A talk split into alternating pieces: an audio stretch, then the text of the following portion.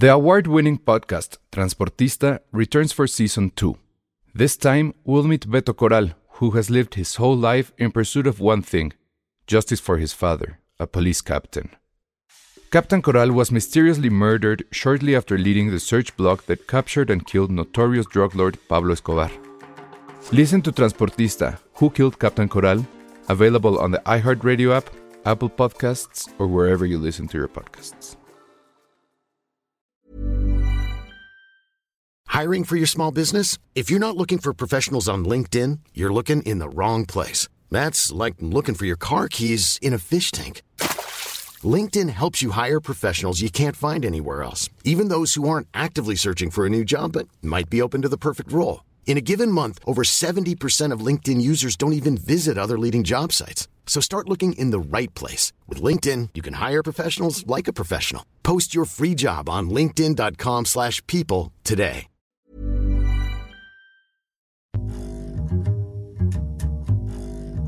Bienvenidos a Filmsteria, el único podcast de cine que ya da por iniciada la Spooky Season y pronto la temporada navideña en octubre también. La, la temporada navideña ya está aquí con nosotros. El otro día Ay, sí. a Costco y ya hay arbolitos. Te dije que me esferas. mandaras foto y no me mandaste nada, bitch. Te- nada más te tomé ese video y ya no hice nada más. No me mandaste video de nada, nada más ahí se ve todo Lo tu... subí a la story y ya. Ay, pero no fue para mí especial. Ay, ¿Qué te pasa? Pero bueno, ya pasamos el mes patrio casi. Entonces ya hay pan de muerto en, en los. Ay, ya, ya pasó el día, ya que me es Nada. patrio ni que nada. Sí, ya. Ya es Navidad, Ya, de hecho. Feliz oficialmente es Navidad, Halloween. amigos. No, yo- a mí ya me urge decorar de otoño. De Ya hasta compré mis cojines nuevos. Claro. Ay, sí. Oye, que, que salgan tus muletas porque si no, no es. es Ah, sí, no doy lástima. al, al eliciado. Exacto, no vamos a- Para que cooperen Ay, sí. en paypal.me diagonal filmsteria. Bueno, Oigan, entonces- no, pero si no quieren cooperar en Filmsteria, ahí sí lo siento. Este, Ajá.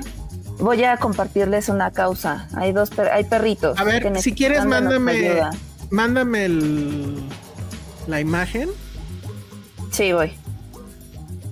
y este y si quieres Hay ya que tenga par. la imagen hablamos de eso, Sí, ¿vale? sí, sí, sí. Bueno. Y también estábamos hablando, ¿de qué estábamos hablando? Antes de que se nos olvidara empezar formalmente este podcast.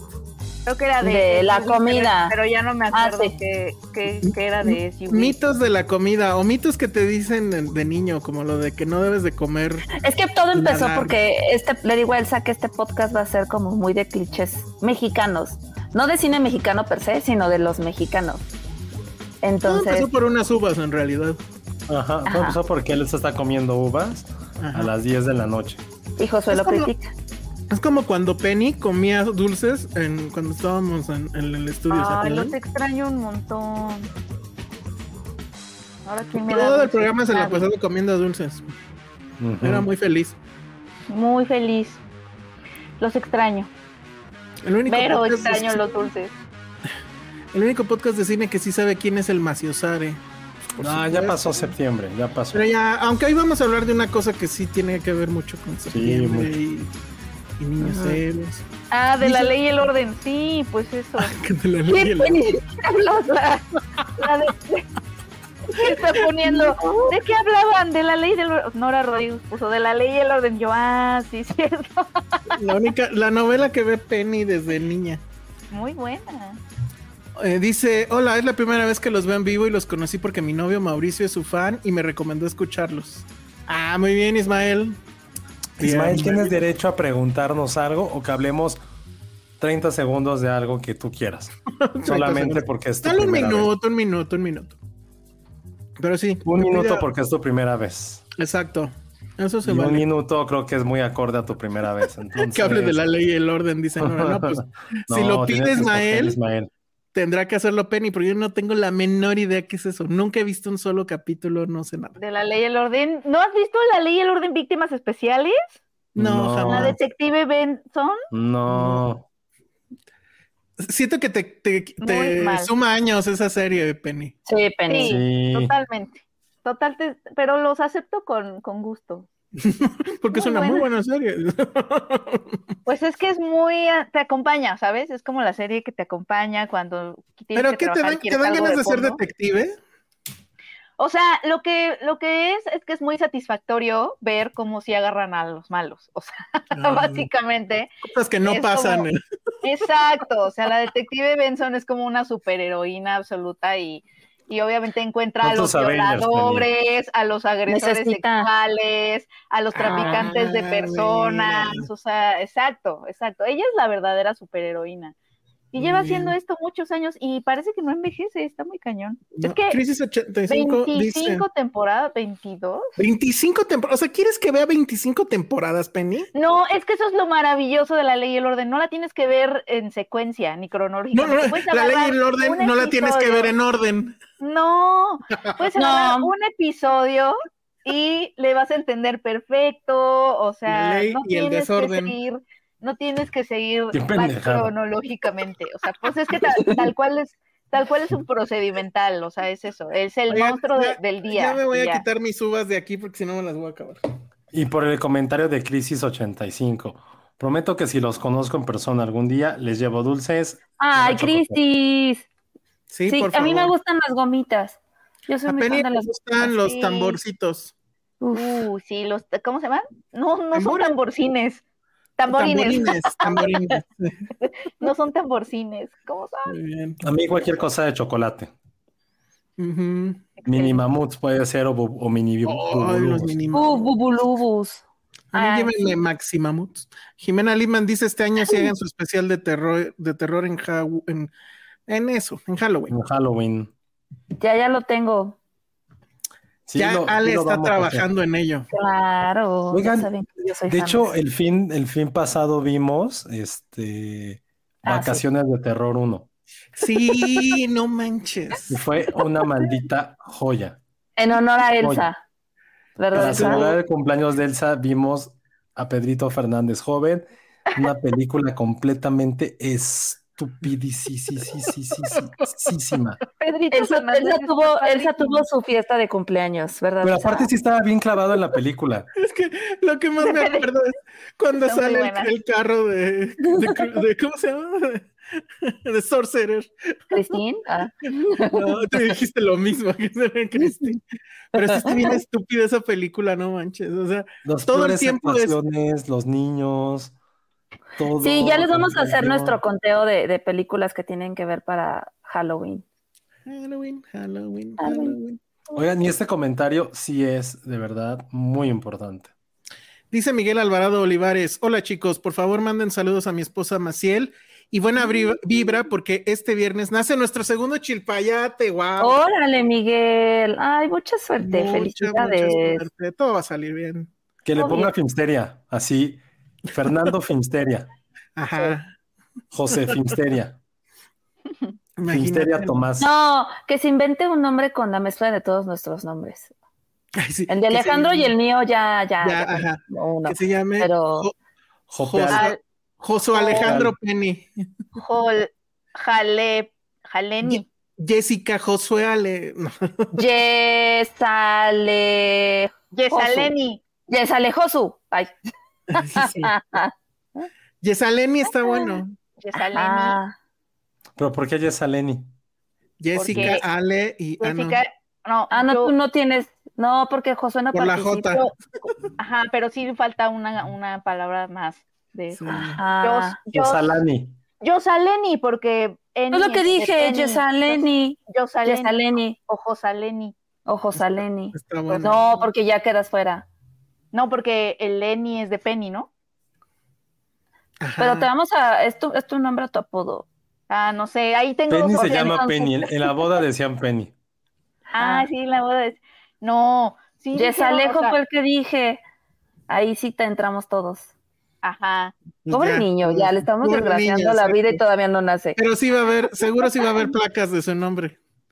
Y no de Ay, Ah. Alex, y si le vas a poner Jessica, excelente. A tu. Ah, O ponle un nombre patriótico porque se- nace en este mes. Es que No, dice Alex no. Juárez, yo sí he pensado en que si tengo un hijo ponerle Josué Alejandro y si es niña Jessica. Eso. Ay, mira. Para que luego le digan Timotea, no sé, como a mí. Penny. Para que luego le digan Penny. Ajá, para que luego le digan Tatiana, Cassandra. Tatiana. Mi mamá Cassandra. amargada. Qué mal se escucha eso. Sí, se escucha terrible. Josué, Terrible. Penijo. Penijo o.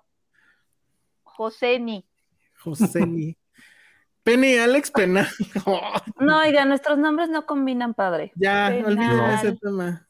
Cero. No, no va a pasar. Pónganle en Filmsteria. Dice que, dicen ahora que en serie B sí hablaron alguna vez de Law and Order. Pues sí, Está pues es súper que bien. ellos Pues qué horas. Es que, es que creo que sí es, es está muy presente en nuestras vidas. Jimena Lipman dice que nuestras iniciales juntas dicen paja. Muy bien. No. Un live de eso en el Patreon, pierden el material. Oh, Es que de- No, al ratito platicamos de eso, de, de esa de sí. ese Sí, watch party que noticias. hicimos.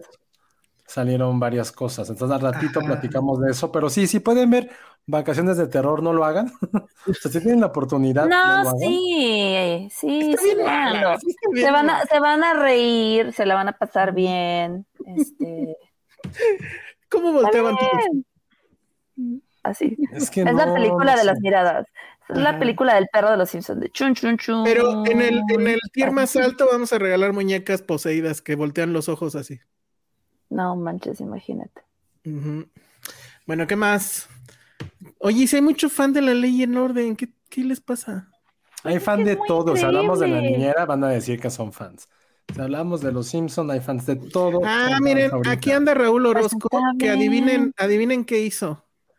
Mm, Es que correr no un sé- maratón. Bueno, eso lo hace cada viernes, creo, pero creo que hoy presentó como que su... o- o- no, es que no sé cómo se le llama porque soy un ignorante. No, como lo que haces pa- como para decir por qué quiero hacer un doctorado o, o su, su propuesta de doctorado o algo así. Ah. Y lo hizo vestido con la playera de Filmsteria. Bravo. Ay, qué padre, ¿De Raúl. qué, de qué es, doc- de qué es doctorante? No sé, no tengo Sí. idea, pero creo ¿Por que no tiene que nos ser algo de fotos? cine. Está en, está en el en Instagram. Está Pero no son stories. especiales para mí, ¿ves? Todos se lo mandan a Oh, Instagram. Alejandra. Y yo no me siento especial. No, Ay, ya, ¿Ves? que se lastima el otro pie. Ya ni porque tengo esto. Raúl, llévatela a un maratón, pero así con, Sí, con un para que me termine de matar. Sí. Y, y él, por cierto, fue el único de nosotros, creo, que fue a ver la nueva de.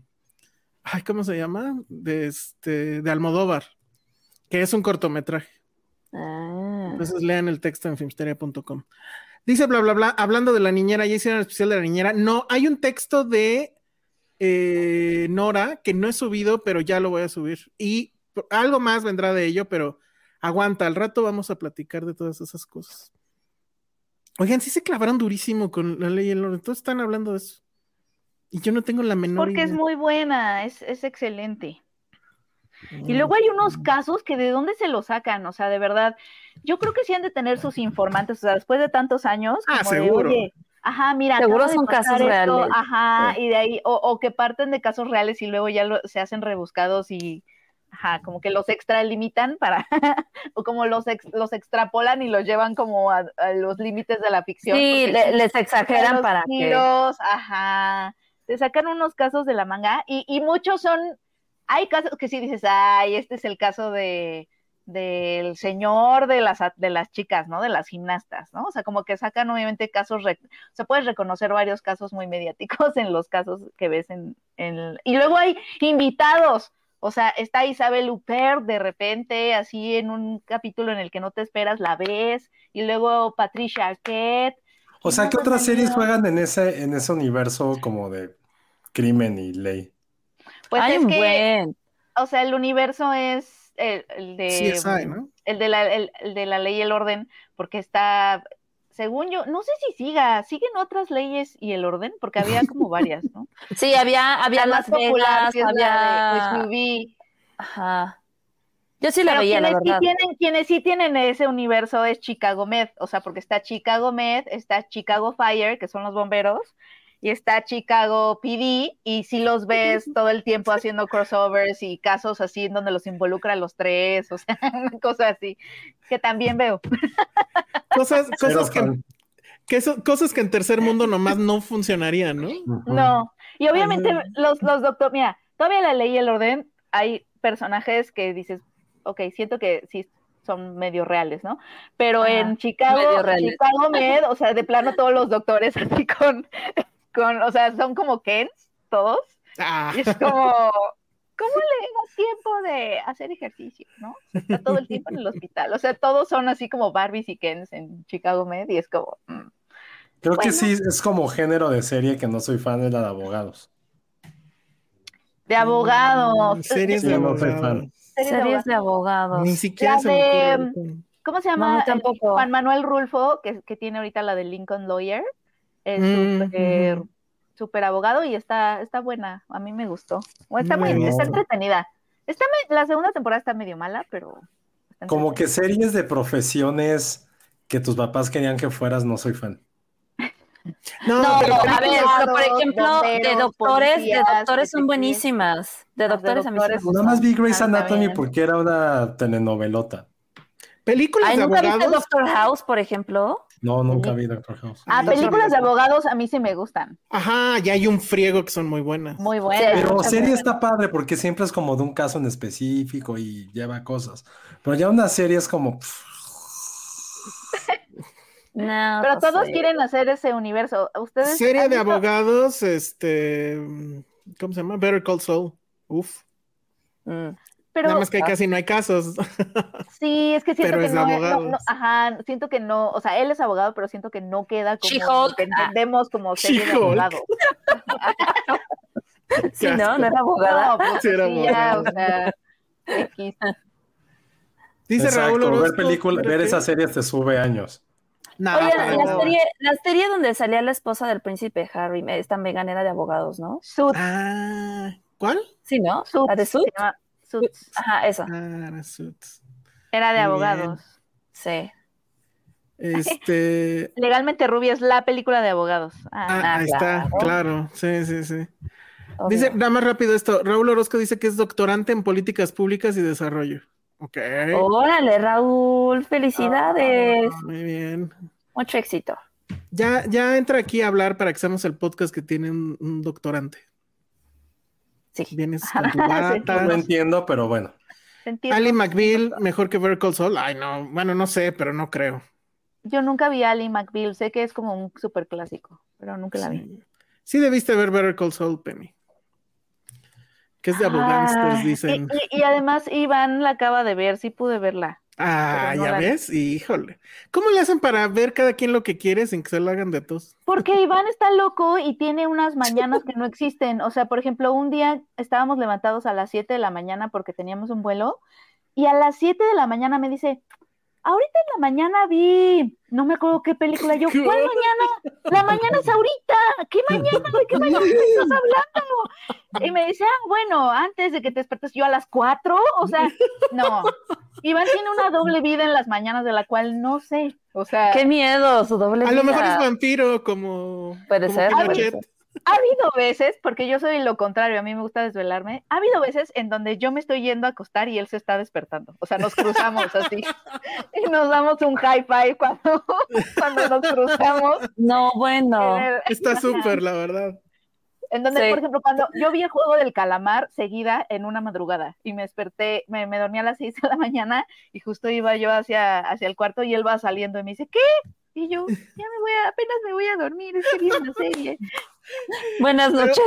Esto acaba de provocar una pregunta que me parece por demás pertinente. RHB pregunta: ¿No hacen el mañanero Penny? Pues no. No, porque estas Pues mañanas no. son inalcanzables para mí, o sea, discúlpame, no puedo. O sea, a las 5 de la mañana, ¿por qué? O sea, ¿por qué estás viendo algo? O sea, y siempre me despierto y me cuenta que ve, es que ahorita vi no sé qué, no sé qué. Ya Ay, no. Ya. Y yo, no, eso no va a pasar jamás. No, qué Sí, huevo. no. Qué Oye, hueva. Qué, qué- qué increíble, Penny. Sí, no, no, no. Pero yo, yo hago al revés, yo es en las noches. Yo también en las noches, yo soy de las noches. Como Ahorita, gente normal. pues Pues sí. sí, nadie, nadie. Muy bien. Este, ¿qué más, qué más, qué más? Pues creo que nada más. Pues Oye, ya Penny. vamos a darle, porque ya llevamos media hora. Ajá. Nada más rápido, Penny. Dos segundos. Te- ¿Sí viste justo este el conde? No la he visto porque Ah, ya, no la vi. quiero. No, la iba a ver hoy, pero luego, o sea, hicimos una escaleta, amigos, en WhatsApp, este, y como vi que no la íbamos a comentar, dije, bueno, igual y ya No, la veo pero el pues fin de la ves y me Ya no la quiero, platicas. ya no la, ya no la, ya no la, que ya no la vi a las prisas, pero la veo el fin de semana y si quieren les hago un comentario así de, de Pues yo, yo, yo quiero saber, yo quiero saber. Me sí, vale sí. si no quieres saber. la próxima, la Bueno. próxima, la- el próximo podcast, eh, Es que estuvo comentario bien- pequeñito. Es que estuvo bien dividido. O sea, entre. Sí, ya veo que... que- unos la están, bueno, no odiando, porque más bien dicen que está como me, y Ajá. otras personas este, dicen que tiene escenas como muy bonitas y muy bellas. Siento- que el pedo es- la palabra bello. Siento que el pedo es que no la vieron en el cine. Por eso quería yo saber. Porque Ah, todos los que han dicho que está es que- buena, sé que la vieron en el cine. Lo malo es que la voy a ver en Netflix. Pero si quieres, el, el próximo podcast comentamos un poco. Pues te sientas cerca de la pantalla para que se sienta como cine. Ay, Muy bien. tonto, ¿no? Bueno, entonces, según esa misma escaleta que menciona Penny, vamos a platicar, Josué, del Patreon o qué? No, al final, Patreon. Al final, bueno. Ah, muy bien, estén pendientes. Entonces, ¿con cuál empezamos? Porque las tres tienen esta cosa rara de que todas las películas de las que vamos a hablar hoy, De tienen Puritito mexicanos. Loco. ajá, están de puritito loco. Sí, todas. Señoras y señores, buenas tardes, buenas noches. Pero hay una que más. Ok. Sí, una la mata, sí, se las ¿Cuál es la? todas. Ah, claro, porque es que una, bueno, una yo no la vi. Este, No, la que, los- justo la que viste, Penny, es la que creo que más. es la más, ok. Sí, para mí. ¿Cuál no viste, Penny? No vi Heroico, no he podido ver Heroico. Bueno, esa es la, Ah. no sé si ya la estoy presentando, pero es Heroico, que estuvo en un par de festivales. Estuvo en este, Ficunam. sí. Ay, nadie puede ir a En, en Ficunam Berlín, nunca, en Berlín, estuvo en Eh, Berlín. yo la vi en Ficunam. Estuvo en Sundance también. La en Ay, Sundance. nadie la ve en Sundance. Nosotros Sí, la vimos vi en en Sundance. Sundance. Ah, pues Ay, no, está pues bueno. Estuvo en Sundance y Berlín, sí, ha estado en, en- en- en distintos festivales. Pero si, si quieren empezamos con esa, ya empezamos a hablar. Pues sí, ya. Pues sí, ¿Entonces ya. con cuál? Porque yo ya andaba buscando imágenes de otra. Ru, tu. ¿Cómo va esa de, saludo, a la bandera? Ajá. La Maciosare. La Maciosare. hay gente que se llama Maciosare, ¿no? No. Según Supongo yo que sí. sí. Seguro, Ale. Pero bueno, es una película que se llama Heroico. La dirige David Sonana, que él hizo antes. Ay, ¿cómo se llamaba la que hizo antes? Mano de Este, obra.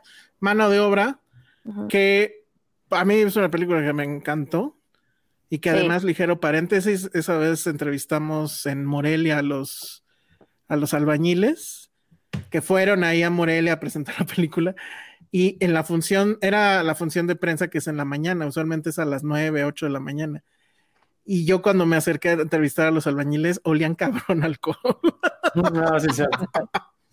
Se ve que se le había pasado bomba. Llegaron en vivo. Los llevaron de fiesta. Sí, entonces pues ya saben, Morelia. Y También Pero bueno. entrevistamos a David Sonana eh, cuando la presentó en Cine Tonalá. Ah, Ajá. sí, cierto, sí, cierto. Sí, Sí, fuimos- un muy buen rato platicando con él. fuimos muy fans de su, de su primera, de su primera película. Esta es la segunda, que eh, se estrena en un, en un contexto súper raro eh, por lo complicado. O sea, creo que La época el- también. el hecho que lo haya, que la haya este, filmado, que es una película que básicamente es una crítica durísima al ejército mexicano, eh, La concretamente, ajá, concretamente a la, a la- a la escuela militar, en, que lo haga en un sexenio donde pues la hipermilitarización está, o sea, ni en los peores sueños de Calderón habríamos pensado que el, ejército iba a controlar aeropuertos, aduanas, la salud y lo que se le ocurra al viejito loco en la semana, ¿no? Luego además, en septiembre, mes de la patria, y luego además, ayer Loret de Mola sacó una serie de videos que le enviaron pues víctimas a, ex alumnos, supongo que sí ya son ex alumnos del, del, colegio militar y donde se ven los castigos a los cuales son sometidos y que son exactamente los que se ven en la película. Entonces así se estrena esta cinta que pues cuéntenos de qué, de qué trata Ale o Josué o quien quiera iniciar. Ay, pues la, la, la, no.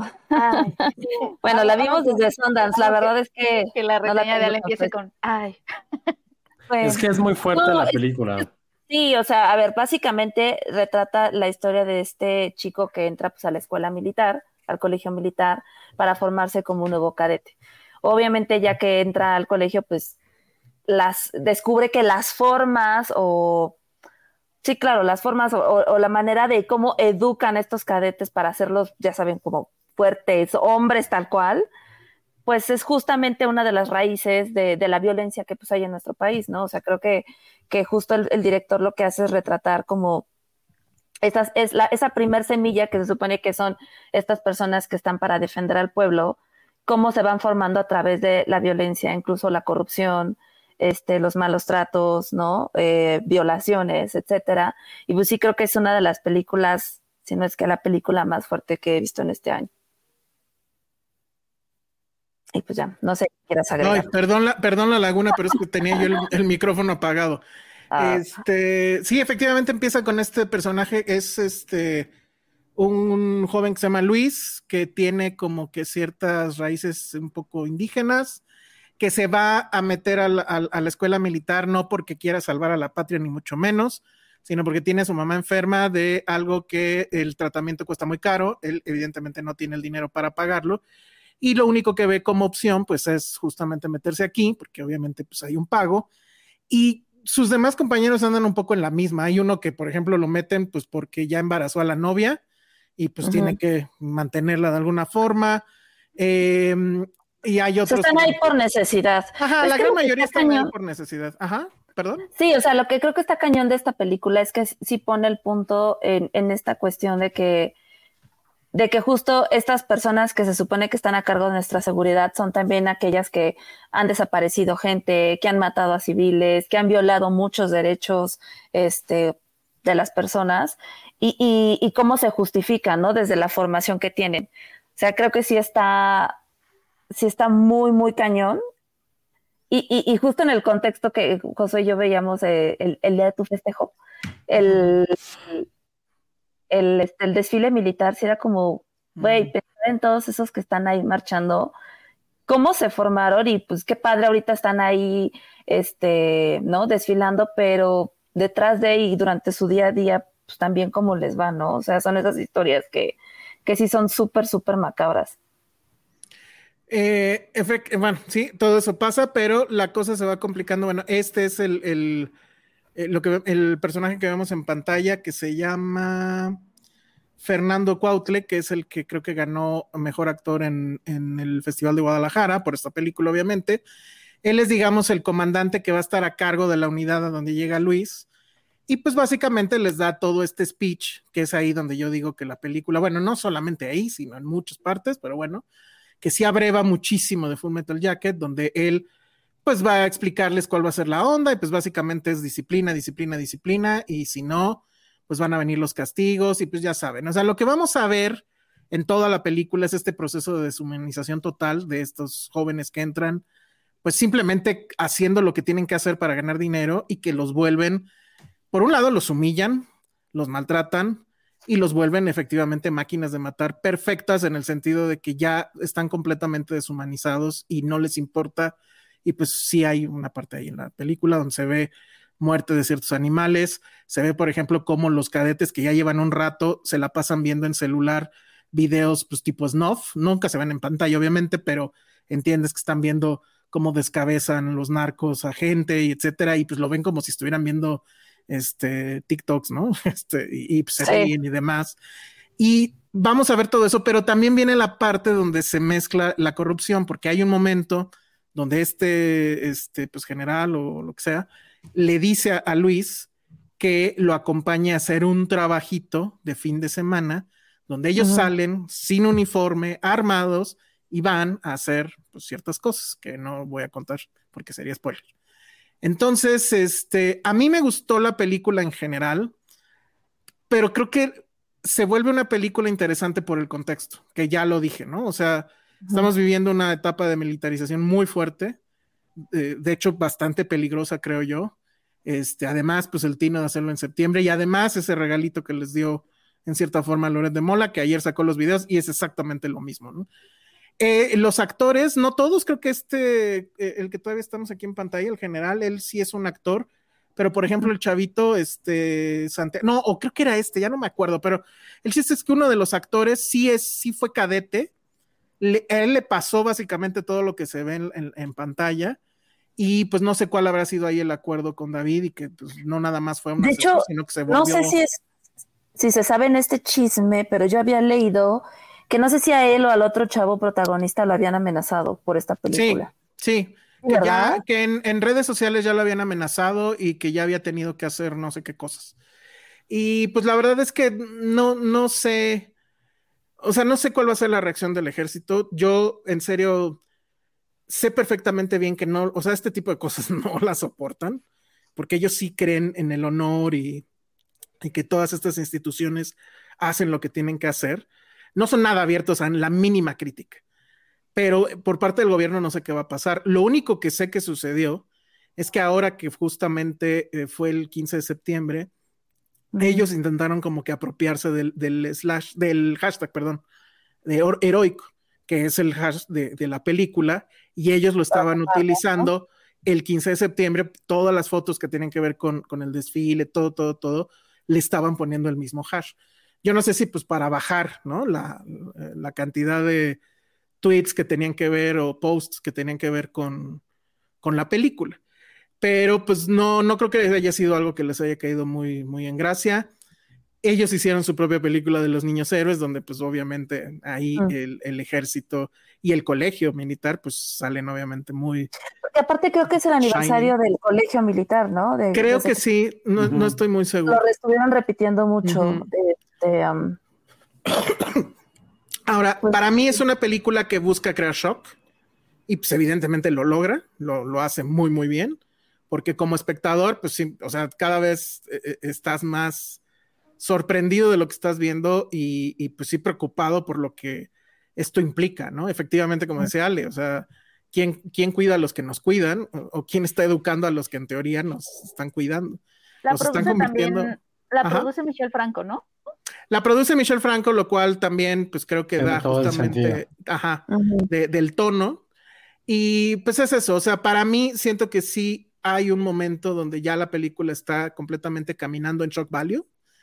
Eh, ahorita yo decía esto y a ver, ahorita Josué que, que- que me dé la contra, porque yo sí creo que hay mucho de lo que se ve, lo vimos ya con Kubrick y, y Full Metal Jacket.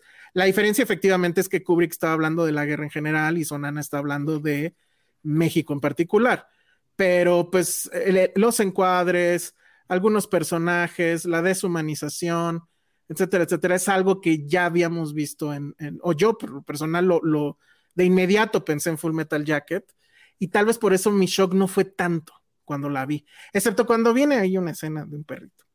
Pero No. este, pero. Ajá. Eh, eso, Sí, eso, Deberíamos de decirlo, ¿no? ¿O no? yo por dato curioso Yo diré nada más que digo eso y piensen qué va a pasar. O sea, porque sí, sí, yo, por ejemplo, que sí estoy, o sea, no sé, díganme mamón o lo que sea, pero que yo todavía estoy sensible a eso.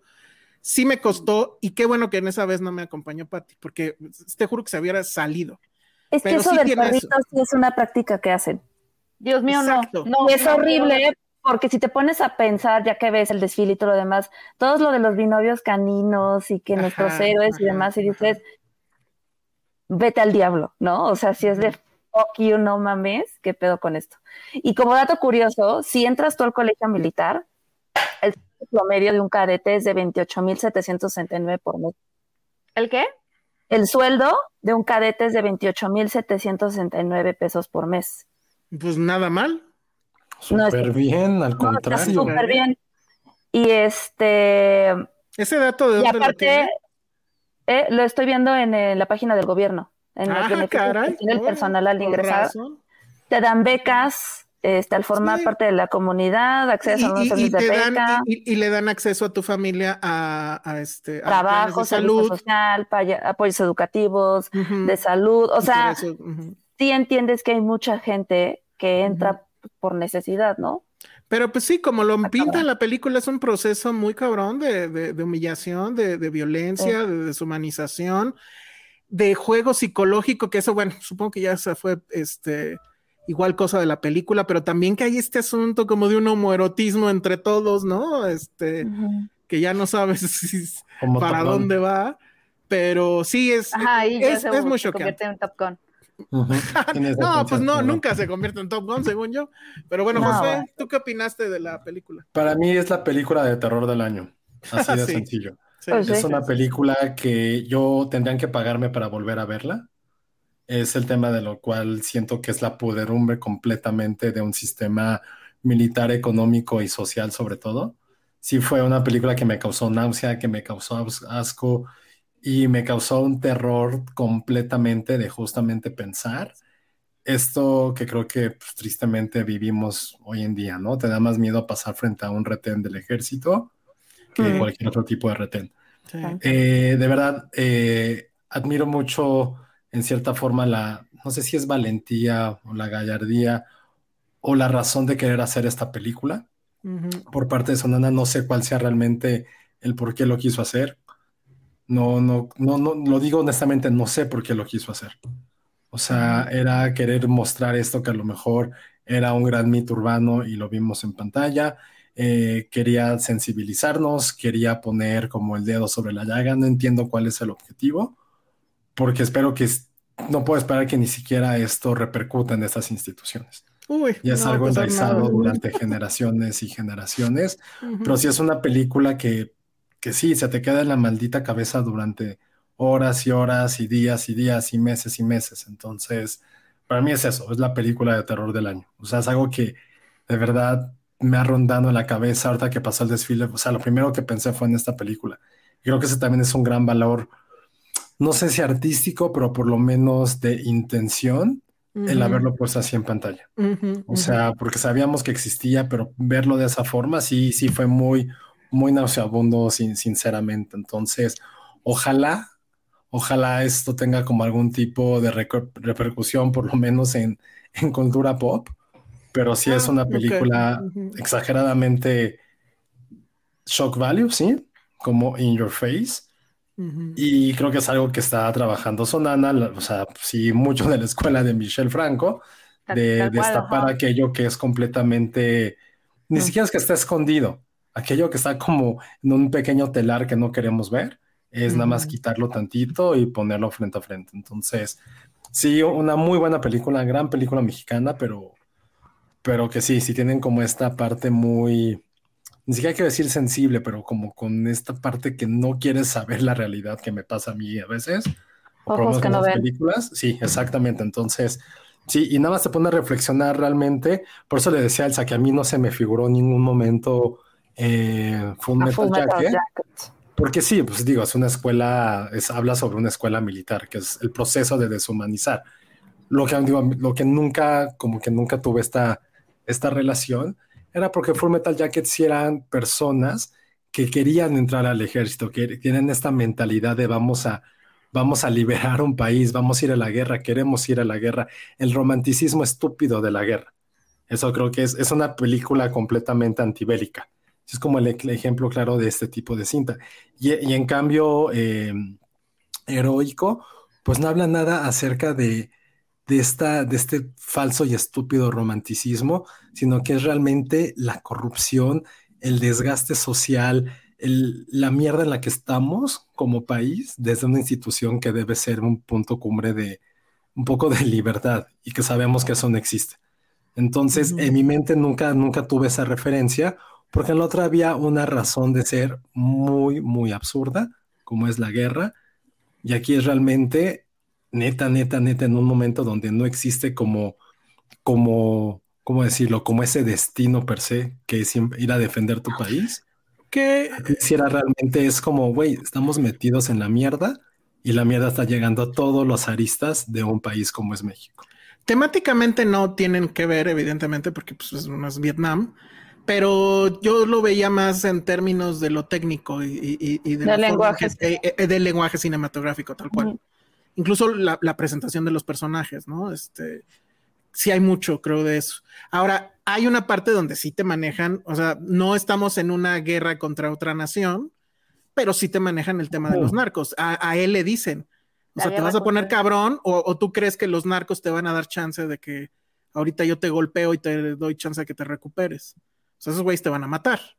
Y también esa parte es como de, híjole, pues sí. O sea, si no, si el entrenamiento de estos cuates no es así de rudo, los narcos no se van a andar con cosas. O sea, eso también te como que lo empiezas a reflexionar, pero pues no, o sea, no, no hay justificación para los castigos. Y los castigos sí están. es, que, es, macabro y es, es, es, jodido desde el punto, o sea, digo, desde el punto de vista de, de estas personas que están preparando y de los narcos, el cómo el volverte rudo lo, lo empieza, llega un punto en el que parece que lo empiezan a disfrutar. Sí, claro. Y que obviamente además se ve en el trato a las mujeres, cómo empiezan a tratar a la novia. No, o cómo se ponen a ver videos y se cagan de risa de cómo mataron a fulano. Es como, güey, no mames. bueno, Ismael Espinosa dice, y recuerden que también se estrena justo unos días antes del aniversario de Ayotzinapa, exacto. Y luego aquí mi kiwi dice, entonces no es como Luismi en la incondicional. no, sabes, sabes, Miki, Miki, yo me acordé de la incondicional, pero no. Porque mira, sabes, te voy a dar una referencia que tiene que ver con Luismi, que ahorita estaba pensando yo acabo de ver algo del colegio militar hace poco. ¿Qué fue? ¿Qué fue?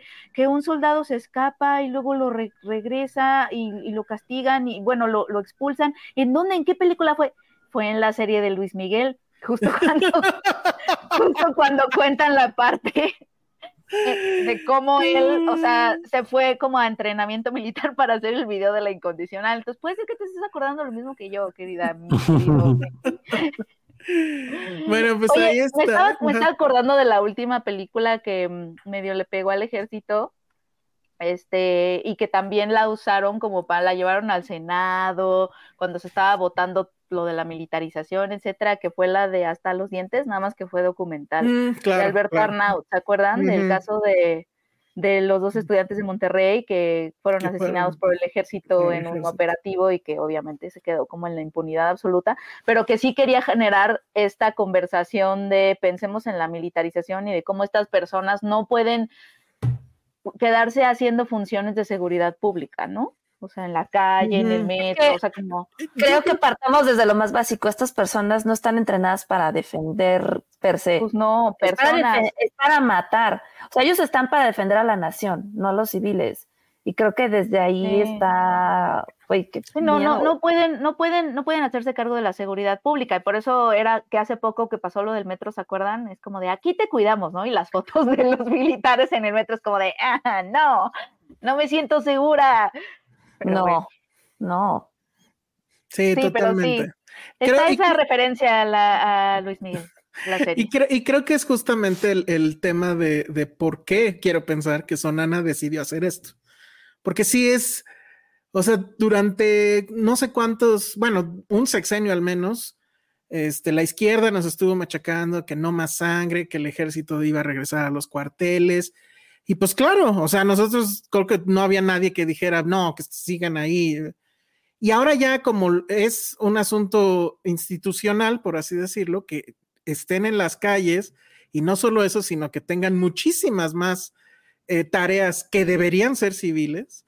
Entonces, quiero pensar que por eso Sonana decidió hacer esta película, porque al final eso sí, creo que queda muy claro, ¿no? O sea, los militares no están capacitados para hacer otra cosa que no sea matar tal cual. Y este, y bueno, otra cosa nada más rápido antes de irnos, es, bueno, de cambiar de, película. Eh, mm, el, diseño de producción, no sé qué lugar es este que se ve ahorita en la ah, pantalla. Es este, um, ay, sí dijo algo del centro Tomí o algo así. Ah, creo que sí, porque bueno, el, asunto es que obviamente no, yo no sé si ni siquiera se atrevió a pedir permiso de filmar no, no en el colegio militar, no, se puede. en el colegio militar. Entonces se tuvieron que inventar su colegio militar, pero qué bien les quedó, porque como espectador, aunque no conozcas el lugar o que asumas que pues, no puede ser ese, no, no, no hay este suspension of disbelief. O sea, sí crees que pudiera ser el lugar y es este espacio donde convive la- una arquitectura que parece medianamente prehispánica y, eh, y estos dibujos de aquí que se ven, por ejemplo, en el piso. Y dice, sí, sí podría ser un colegio militar, o sea, y estos este, espacios abiertos enormes y demás. Recalcando mucho la mexicanidad, ¿no? Ándale, ajá, sí, sí, sí, también. De aquí, aquí somos patriotas. Exacto, sí, sí, sí. Pero pues Sí. en lo oscurito y, y, ¿no? y pues ahí hay No, cosas oscuras, negocios que no son confesables y misiones que salen, insisto, vestidos de civil, pero armados. Y pues eso sabemos que pasa todos los días, ¿no? Entonces, pues ahí está heroico, a ver cómo le va. Este, la estrategia, pues sí ha sido venderla como que con comentaristas de política y demás. Denise Dresser se aventó todo un texto el otro día en Reforma. Entonces, bueno, pues vamos a ver cómo le va y a ver si no se enoja alguien. En términos de mercadotecnia, lo mejor que le podría pasar es que alguien se enojara. Pero, pues el ejército tampoco son tan tontos y probablemente la dejen pasar y pues no pasa nada, ¿no? Vivimos en el país del, del no pasa nada. Entonces, bueno, pues ahí está. Eso fue heroico de David Sonana. Y dice Karina Nichols, dice saludos, siempre los escucho desde Portugal, por, pero ahora primera vez que los escucho en vivo, que estoy de vacaciones en. México. Bienvenido. gracias. Gracias por escucharnos, Karina, qué No padre. deberías estar de vacaciones un miércoles por la noche escuchándonos, pero gracias. Sí, totalmente. Y qué mal que vienes en septiembre, mes del temblor, aunque al parecer este año. Creo que ya la libramos, ¿no? Sí, yo creo que ya la libramos. Yo tenía Bien. mucho estrés. De plano. Pues, ¿qué hago con esto? Ok, Eso. a ver, ah, bueno, quiero poner esto que está, que son dos tweets, dos mensajes. Dice Madame Blanche, yo tuve una compañera de trabajo que estuvo en el heroico. Una mañana que fueron a correr subiendo un cerro, ella amaneció enferma de la gripe y pues se sentía débil y empezó a correr más lento. Y su teniente o la persona que lideraba ese grupo para, paró todo, la empezó a regañar de una manera horrible y donde se, parara- se pararon había un perro muerto. De castigo la hizo que se subiera y... Ay, aquí. Déjenme ver si no dice algo horrible. Bueno, que se subiera arriba del perro muerto por dos horas, ya que le dijo que si vomitaba eh, iba a estar una hora más y pues sí vomitó, por eso la tuvo dos horas ahí encima del perro muerto. Eh, ella aguantó otros dos meses, pero al final no pudo con tanta presión y terminó saliéndose del colegio militar. Pues ahí está. Ay, Exacto. Este. eh, no sé qué están hablando aquí de si merecería premios heroico. No sé, fíjate, porque si nos vamos, yo sí creo que si nos vamos a la parte meramente de la película, todo ese shock value, no sé.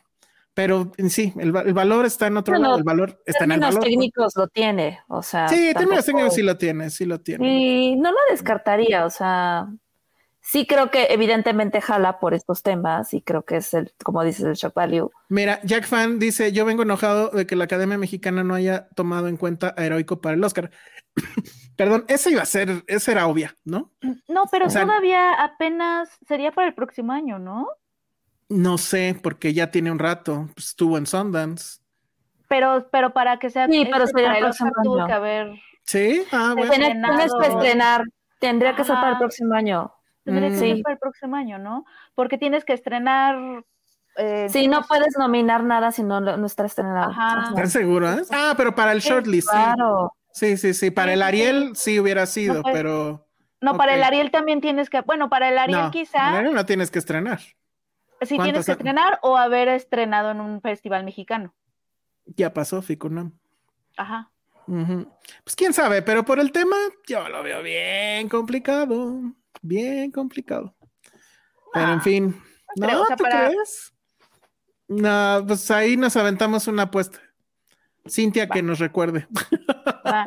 O sea, Yo creo que, que más no. bien, yo creo que más bien este, bueno, es que no la he visto, no sé, no, pero dicen que está bueno, tú dijiste, Elsa, que ya- son cosas que ya se, o sea, que hay mucho shock value y que en lenguaje cinematográfico ya se ha visto, ¿no? Ujú. O sea, que lo que es relevante es la crítica que hace en un Sí. momento muy específico, pero Sí. igual que del, del lado cinematográfico es- no está proponiendo tanto. Bueno, así entendí que... sí, sí, sí, sí, sí, ¿no? sí. Entonces igual y también... Las pues, actuaciones sí están muy cañonas y son, este, eh, creo que en la mayoría eh, gente que no, bueno, que no es actor profesional, que es su primera vez frente a una cámara, está, y bueno, y uno de los chicos, insisto, él vivió un poco este asunto y decidió pues participar en la, en la película, entonces bueno. Ya, sí, como que la valentía, el arrojo de hacerla, o sea, como que tiene esos méritos de que tienen Mira, que ver con el contexto. Dice Jack Fan que según las reglas de la academia, todas las películas estrenadas antes del 31 de octubre son elegibles para el Oscar 2024. Todavía no llegamos a esa. Sí, pero es que aquí en México tienes que pasar por la nominación de la academia, Jack Fan. eh, Mm. y es todo un proceso. O sea, primero, o sea, tú no puedes, tienes que pasar a través de la academia. La academia mexicana es la que hace la selección de las películas para mandarlas. Exacto. Ajá. Este, y, y ahorita ya está, o sea, esa shortlist ya lo hizo y de, o sea, son las películas que se estrenaron el año pasado hasta el 31 de octubre del año pasado. Ok, bueno, pues ahí está Heroico, está en salas y este, pues a ver cómo le va. En una de esas sí queda alto en la, en la taquilla y nos contará Ale en la semana que entra. Descuento. Sí. Digo Sí. que a lo mejor sí la mandaron a la nominación del Oscar, no lo sé. Pero Según yo no, no, según yo está no. en el shortlist. Mm, mm, no. Ajá, es que creo que fue antes. Bueno, vamos a ver, pero, o sea, Jack Fan dice que sí está segurísimo que puede haber entrado. Yo no sé, pero por el tema, no creo. Dice, igual ni Oscars hay en 2024 por la huelga, dice Itzel Coca. Pues sí, No, sí hay. ¿tú crees? Yo ya lo estoy dudando, ¿eh? Si Sí. llegamos a enero y hay huelga, ya no hay Oscars. Chale. Pero pues es hasta marzo. A menos, a menos que dieran permiso. Que lleguen digan- algún, algún acuerdo. Ajá, que todos los discursos sean de, de huelga, que todos O sea, vayan de con la puros directores Ajá, y, y- y que-. Ajá, Y todos vayan con la playera de Sagaftra. Si no, no. Pues es que tienen, tienen que hacer un montón de promoción de películas para que haya Oscar. Eh, no, está difícil. Pero bueno, vamos al siguiente tema. ¿Qué prefieren? ¿Mexicano? Bueno, es que ya no, no, no, sí es mexicano, sí era mexicano. Cassandra, ¿verdad? Ajá, un poquito loco o en, en- Era en el mexicano, ring era mexicano fronterizo. o mexicano fronterizo. Los ¿Qué dos. prefieren? Es que sí. los dos son. Los dos son Los un dos poco son mexicanos fronterizos. Bueno, no, en teoría uno no. Ah, no, uno es chicano. Uno es Michoacán, de Michoacán. No, es chicano. No, pero, pero es No, migrante. pero es migrante, ajá. Ajá, Ah, es bueno, sí. fronterizo. Ajá. ¿Qué prefieren, al migrante o al, lu- al luchador? del Ah, yo digo que al, que al astronauta mexicano porque salía en. Ant-Man. De hecho, yo la vi con esa idea. Dije, ay, es la historia de Luis antes de que conociera Ant-Man. Ay, No. ni al caso. Er Luis Oye, la y el astronauta, precuela. y el astronauta así de. José Hernández, el astronauta así de, no, pero es mi historia. Bueno, pues ya están hablando de ella. Platiquen ustedes ahora de qué trata la película. Ay, pues trata, trata, de la bonita historia de la ¿cómo se bonita el historia de José Hernández, un Ajá. astronauta este, que creció en Estados Unidos, bueno, se fue con su familia a Estados Unidos de chico, creció allá Que a ver, que que ahí pequeña pausa, Penny. Este, creo que sí hay que eh, eh, decir una cosa que, que es, este, creo que es importante. Es este momento donde sí se valía, bueno, está- el gobierno de Estados Unidos sí dejaba que entraran mexicanos justamente porque necesitaban gente que trabajara en, en- en los campos de, de- de maíz y de todas estas cosas. Entonces eran, eran migrantes, pero no eran ilegales. O sea, podían estar en Ajá. Estados Unidos y de hecho creo que conseguían hasta la nacionalidad si se seguían trabajando mucho tiempo. Eso fue que los 60, supongo. Sí, exacto. O 60. sea, no, no los vemos cruzar así en el desierto. es Ajá, decir, no, exacto. no, o sea, como que se despiden de su familia en Michoacán, se van a Estados Unidos. Toda esa parte la cuenta muy rápido, ¿no? La película, como que de pronto ya estamos en Estados Unidos y, su familia trabaja en los campos y todo. Y bueno, es, es una historia inspiradora de cómo eh, de, de- de vivir en una situación muy precaria donde tal cual estás trabajando este, en los campos de cultivo, tus papás trabajan en los campos de cultivo él llega hasta el espacio, ¿no? Es José Hernández. No es el primer mexicano en ir al espacio. Ah, eso fue en los 80. ¿Cómo se llamaba? Rodolfo Neri Vela. Neri Vela, sí. sí, Neri sí. Vela, ¿no? Este, Héroe pero de todas maneras. Pero es sí, uno de los. Ajá, o sea, es este, es este me- No, pero es la historia ¿no? en Un poco, que dio Sí. este El salto El segundo es después del primero.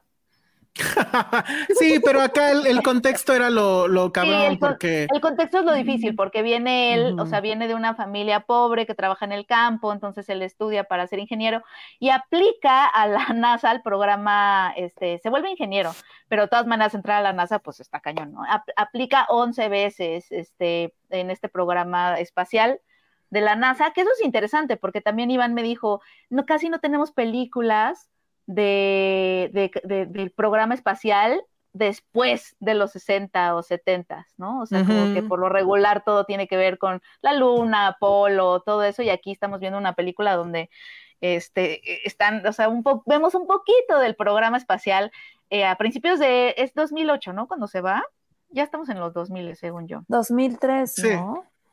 Eh, y algo así, bueno, no me acuerdo. o sea, obviamente él tiene este sueño de chiquito de ir al espacio y todo el mundo se ríe en su cara. Y, Empezando por este, su novia. empezando por su novia que se ríe en su cara, que su novia me, me- me- Las actuaciones, mira, ok, es una película súper inspiradora que se apropia de lo cursi muy cañón, o sea, como de voy a ser cursi, voy a, voy a contar esta historia y voy a ser celebratorio, voy a ser inspirador, este, y, o sea, realmente le echa toda la carne al asador con eso. Sí, ¿no? O sea, como que sí, sí, sí están estos momentos súper cursis de él agarrando un, un, un elote y haciendo como el- que el elote es un cohete. porque Ay, no, soñando. no. O sea, Yo cada que salía la mariposa era como, ya basta, basta. ¿Sale muchas veces la mariposa? Está Sí. esta metáfora de que obviamente él es de Michoacán y las mariposas monarca llegan este, del norte. Tan a frágiles, vuelan. son frágiles, vuelan y además, este, pues, que eh, recorren estas distancias increíbles, ¿no? Y lo logran. Y es un poco lo que él hace para ir al espacio. Y también esta onda de que quién mejor que un migrante para ir al espacio y ir a lo Cabrón. desconocido que los migrantes. O sea, esas frases, ¿no? Y está dividida, o sea, el, el- lo vemos de niño a José, y cuando es niño, su papá le dice, mira, este, hay cinco ingredientes para lograr cosas en la vida, ¿no? Y son como pasos, pasos para lograr tu meta, y la película está dividida en esos pasos, ¿no? Primero es, este, identifica tu meta, ¿no? Y entonces son como diferentes capítulos subtitulados Sí, sí. por esos pasos. Miren, a mí, Eh, a mí, me- a mí me encantó esta escena, que es él está vestido con el traje de astronauta. Ay, no. Ay, no, Lavando sí, platos. Espérame, espérame, espérame. No, mierda, espérame. mierda como la mierda espérame, espérame. Pero me encantó porque, a huevo, la esposa no lo deja ir al espacio hasta que lave los platos. Hasta que lave O los sea, Eso trastes. sí es muy No, te voy, a decir, mexicano. te voy a decir las cosas que sí me Me, identifico, Me me identifico. identifico. No puedes ni ir al espacio sin No puedes lavar ir al espacio sin antes lavar los platos. O sea, eso. Te voy a decir lo que sí me gustó de la película. Eh, la película, a pesar de que dije, es que yo estoy, estamos viendo tal cual lo que, o sea, algo que hemos, un arco que hemos visto antes, ¿no? Esta historia de ascenso, absoluto. Eh, y de, y de el- el- el- la fuerza del espíritu humano para conseguir lo- los sueños. Y, pero me estaba conmoviendo, o sea, sí me estaba conmoviendo la película. Y yo dije, ¿por qué? Creo que las actuaciones están muy bien.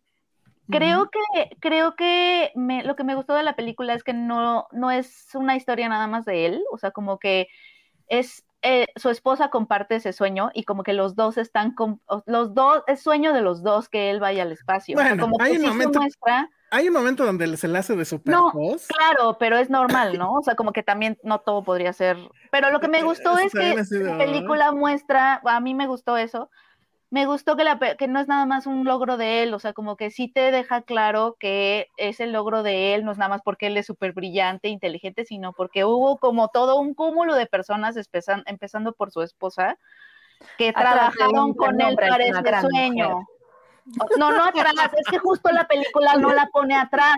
Es que justo es eso, Ale. La película no la pone atrás a ella, justo. O sea, los pone como a la par. O sea, ella está trabajando a- igual de fuerte que ella, obviamente en diferentes cosas que él. Eso me gustó, Como que en el guion me, me late que, que, sí se concentraran un poco como en hacerlo colectivo. No dice, que dice Daniela Salazar que si se llevó una bolsita de, de Flaming Hot al espacio. Ay, no, es que yo no he visto, yo no he visto Flaming Hot. Están bien parecidas, Penny, la verdad. No se llevó su bolsita, pero cómo jodían con los chilaquiles, que yo decía ya. Ay, ¿qué tiene? Están muy buenas. Es broma, hasta la misma mamá así dice. Como, así como tú es dijiste. broma. Que Héroes es una referencia de Full Metal Jacket. Esta es una referencia de vas a querer más tamales de coco. Tal cual, así de ya. ya. Pues a mí, me, a mí sí me conmovió, no me pareció terrible, me pareció, sí, sí, sí logro conmoverme, me gustaron las actuaciones, me gustó la cámara, había como muy poca profundidad de campo, este, y creo que funcionaba, me gustaba mucho eso. Eh, Lo, sí, que, sí, lo que como- dice Cintia Salmerón, Penny, te entiendo, el amor nos ciega muchas veces. Ahorita les explico amo por qué. a Ale. Ahorita, a ver, ahorita les Amo explico Ale, por qué. le, le decía, A ver, le decía Elsa, le decía a Elsa. Dejemos, dejemos que, dejemos que Josué y Ale la destrocen. Adelante. No, pero espera, espera, es que todavía no acabo. O sea, le, ah, le perdón, decía, perdón, perdón. le decía a Elsa, este, oye, Mm. Este, a mí se me conmovió y me dijo, pues sí, no está tan mal. Y yo, o no, no sé si ya, si ya no puedo ser, ya sabes, objetiva, porque sí amo a Ale, sí. No, pero yo creo que, o sea, sí había, sí hubo cosas que me gustaron. Yo no las sentí tan mal, o sea, además, no, no, yo ya, o sea, sabemos en qué acababa, eh, o al menos mi experiencia es, No, claro, sí. ¿sabes Pues en qué acaba? Y aún así estaba como, o sea, no me aburrió en ningún momento. Sí era super cursi y sí, y sí es muy celebratoria, muy inspiradora y todo, pero no me pasó lo que me pasa con otras películas que son como demasiado genéricas. Yo creo que fueron las actuaciones de Michael Peña y de la esposa, que a mí sí me conmovieron.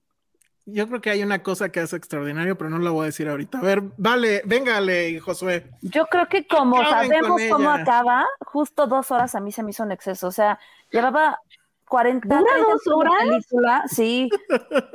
Y yo ya estaba con el celular, dije, y le decía a José, nada más porque es para el podcast, nada más porque es para el podcast, pero yo ya no puedo.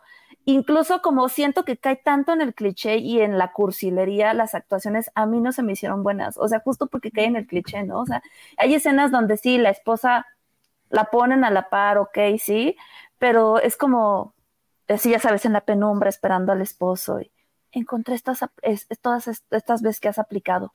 ¿Por qué no me lo digo? O sea, echándosela de a pedo por algo que no tenía por qué echárselo de a pedo. Eso mismo Este, le dije a Patricia. cada- Es el arma sí, de pedo. Ah, digo, pero ¿por qué? ¿Por qué se pone seria cuando ni al caso? Cada que tenía un bebé me estresaba. Este. Ah, sí, ¿Cuántos porque cuántos. tienes? Oye, ¿qué onda con José. Hernández, eh? Sí, están cañón. O sea, Era, Mire, era- mental, era- ¿eh? Estar en la NASA deja también, o sea, porque si digo, ¿y cómo le haces para mantener a tanto niño? Pero bueno, De pronto, de pronto, de ya la tenían una casa, de maestra. pronto ya tenían una casa muy bonita. lo de la maestra. Ah, lo de la maestra sí está este, bonito. Ay, no. Está no, está bonito. ridículo. Ese sí me así gusta. de- no, bueno, no, es que no. después viene la escena de, de- del cohete que te digo que es Ay, en el maíz. En el maíz. No sé, o sea, yo me perdí demasiado en esas cosas. Le, le- le decía a Elsa, o sea, le digo, es que esto es Flaming Hot, o sea, es lo mismo. Pero, pero es que no es lo mismo. Porque esta sí es real y la otra. Ah, bueno, la escena Armageddon, supongo a Josué le ha de haber fascinado. Hasta, hasta no la hacen en cámara lenta también. Ay, no, o sea, está, está mal, mal, mal, mal.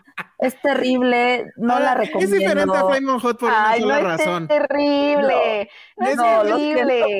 Es yo sí la diferente. mucho. Es No, diferente a. Flaming Josué, Hot mira, sola se está mordiendo la lengua. porque es porque diferente, la Fle- verdad quiere escupir. Porque la- esa vez con lo, comentamos, Flaming Hot es una cosa que al día de hoy todavía, al, al cuate este que dice que inventó el Flaming Hot, ni siquiera PepsiCo lo, lo, lo, lo reconoce. Pero es su historia. Porque al parecer es una historia falsa. Es una Esta historia falsa. historia nadie la va a cuestionar. Esta Hay cosas que padre. dices, "Güey, ¿sí pasó lo del cohete Mazorca? No sé. Pero vamos, probablemente lo no. más probable es que no. Y muchas Güey, hay- pero al final de cuentas no se trata de si es real y si le crees o no. O sea, la historia es la misma. Híjole, pero es que Es que sí, reducirlo, reducir un güey que, que No, va al espacio a un güey que inventa unas papas a lo mismo. Sí, Ah, no. no sé. Es que fue al espacio. Ale, fue al espacio. Yo Sí, sé que fue al espacio, Es Penny, pero no. es no. real. Es, es conmovedor y además te La novela de las ocho ya rebasó a la gente que le interesa dan- ir al te que va al dan- espacio. te dan cinco A ver, buenos ya, pasos para démosle chance a Josué a que la destroce, por No, yo no voy a decir nada. Me le he Oh. pasado increíble leyendo sus comentarios. Hasta en Pero increíble. Bueno, a ver, Vamos a leer entonces, algunos. Nos dice A Ana ver. Fox, Pochos de Movie. Verga, sí. Sí, esto La es música. denigrante, asqueroso. Y neta, si yo fuera mexicoamericano un poquito más, estaría molesto por todos los clichés estúpidos. O sea, Coco, Coco, Coco parece un, una, o sea, comparado con esta mierda de película, Coco parece que lo creó Elina. O sea, que sí hubo algo antropológico y esto sí fue de, ay, no, no, no, no puedo ni hablar de eso, entonces ya. Pero no Pochos de sucede movie, eso. Pero, pero, a ver, No espérame, pero es cuando- que Yo no la sentí así. O sea, no sucede eso que cuando son estás los en cli- Estados Son Unidos. los clichés, son la pero, a ver, pero una cosa es- regresas a, a- a- o sea, eres como más intenso con esas Pero- pero ¿por qué pochear es cliché? sentir- si vives Ajá, en el paso, ¿Quién vive en el paso? este güey, Ellos, No, no viven en el paso. sí, sí, viven en Estados Unidos. viven en Pero Estados es una Unidos. película de cliché de pocho, o sea, güey, No, cada pero a dos ver, segundos una, una canción mexicana, es como, güey, Pero ya Ah, bueno, esa es la película, sí. Güey, cada dos segundos también la familia, la familia, la familia, güey, ya, por favor. Oye, no, el presupuesto no, no, que no, tenían no, a para ver, la música sí está muy importante. No. Está muy Y cabrón. se les Es ve que ahí, ¿eh? Ahorita. No, es el mejor. No, no, yo no voy a ser el último en hablar. A ver, tú dinos, Elsa, porque esa es la Bueno, quinta maravilla. a ver, le dicen a Josué mexicano. que hable y no lo dejan hablar. No, no voy a hablar. La- Quiero no, que me pues le explique por qué. esto. A ver, Nos los puso en el WhatsApp. dice Nos puso en WhatsApp que para Elsa dijo que era la mejor película mexicana del año. No, te estaba hablando de Rotten in the Sun, you Ah, idiot. Perfecto. No, Perfecto. o Para sea, claro no. que está- porque para no empezar no es gran mexicana. No es mexicana. No, esta no es mexicana. Ah, No, exacto, es la primera película en inglés de Alejandra Márquez. Sí, esta es justo, es, chi- es Chicken the Movie. Todo lo que le criticaban risa. a Chicken the Movie, no vi Chicken. Ah, yo tampoco vi Chicken the Movie. No la No. veo. No. A ver, Ana Fox, espérame. es Esto de todos los mexicanos tienen 16 hijos, obvio. Este cabrón sí tuvo 6, creo. A ver, o sea, contra la realidad, pues tampoco puedes Pero es decir. que, a ver, es que, no, es que ahora resulta que podemos validar una película porque es real. No, Y una que habla de ficción solo que tiene menos díganme méritos, cosas. perdón, o sea, lo del no. cliché sí. Pero que digas No, que pero es tu de argumento de, movie, que, oye, esto es Flaming Hot, juegan en la misma liga, juegan en la, lina- Sí, un en la liga poquito, llanera pero ya dije de un domingo a es las 6 de la mañana lleno de polvo. Juegan en la misma liga.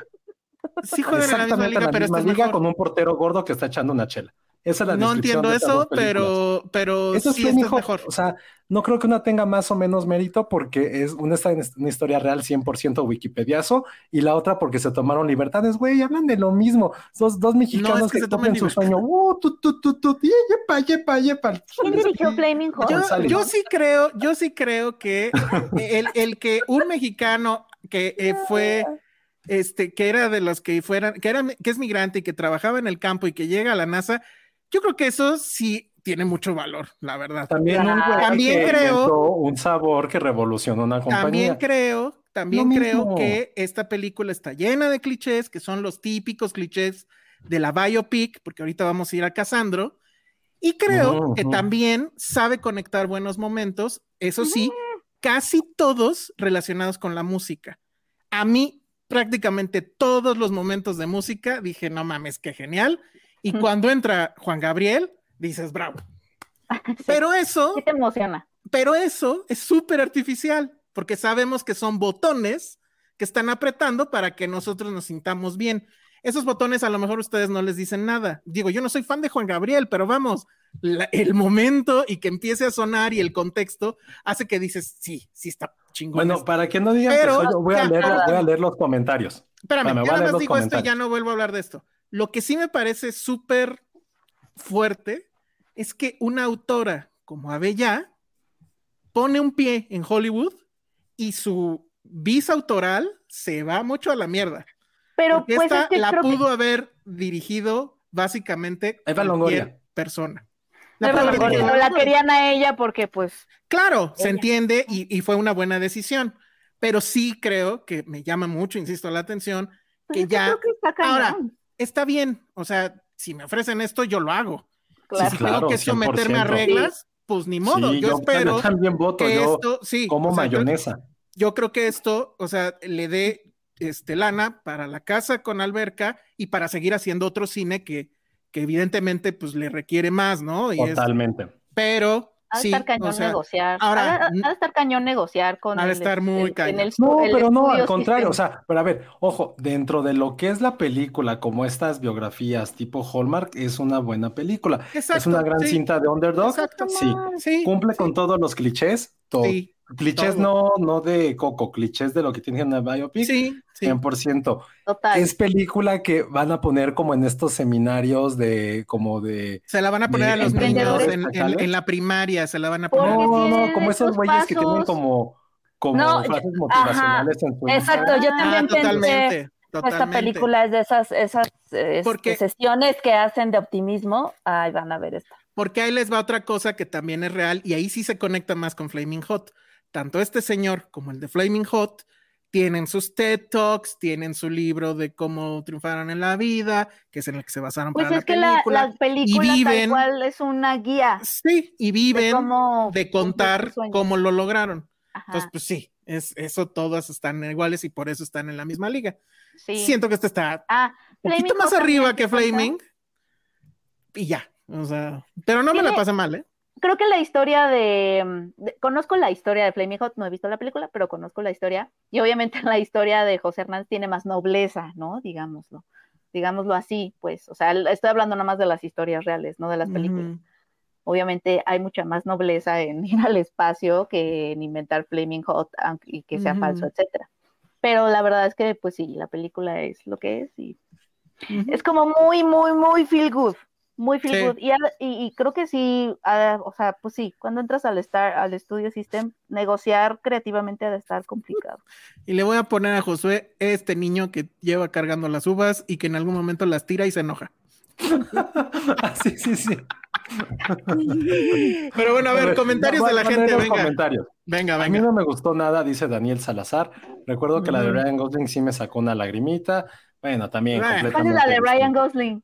Pues, no, este, no, no es nada Man. comparado. Sí, No, Sí, pues estamos Ah, hablando. no, la de First Man, no manches. First Man, pues sí, no, no. Sí, no, no, no. No, no, no, no, no pobre. mames. Oh, pobre, oh, cosa que es cierto, No, completamente. no mames. ¿Está hablada en Spanglish? Sí, 100%. Sí. Sí, Sí. sí, sí, sí. Ay, la abuelita, pero pues Pero- ya, pero hay más Spanish, ¿eh? Hay un poquito más de Spanish, según yo. ¿Hay abuelita? Al principio, después se les olvida. Mm.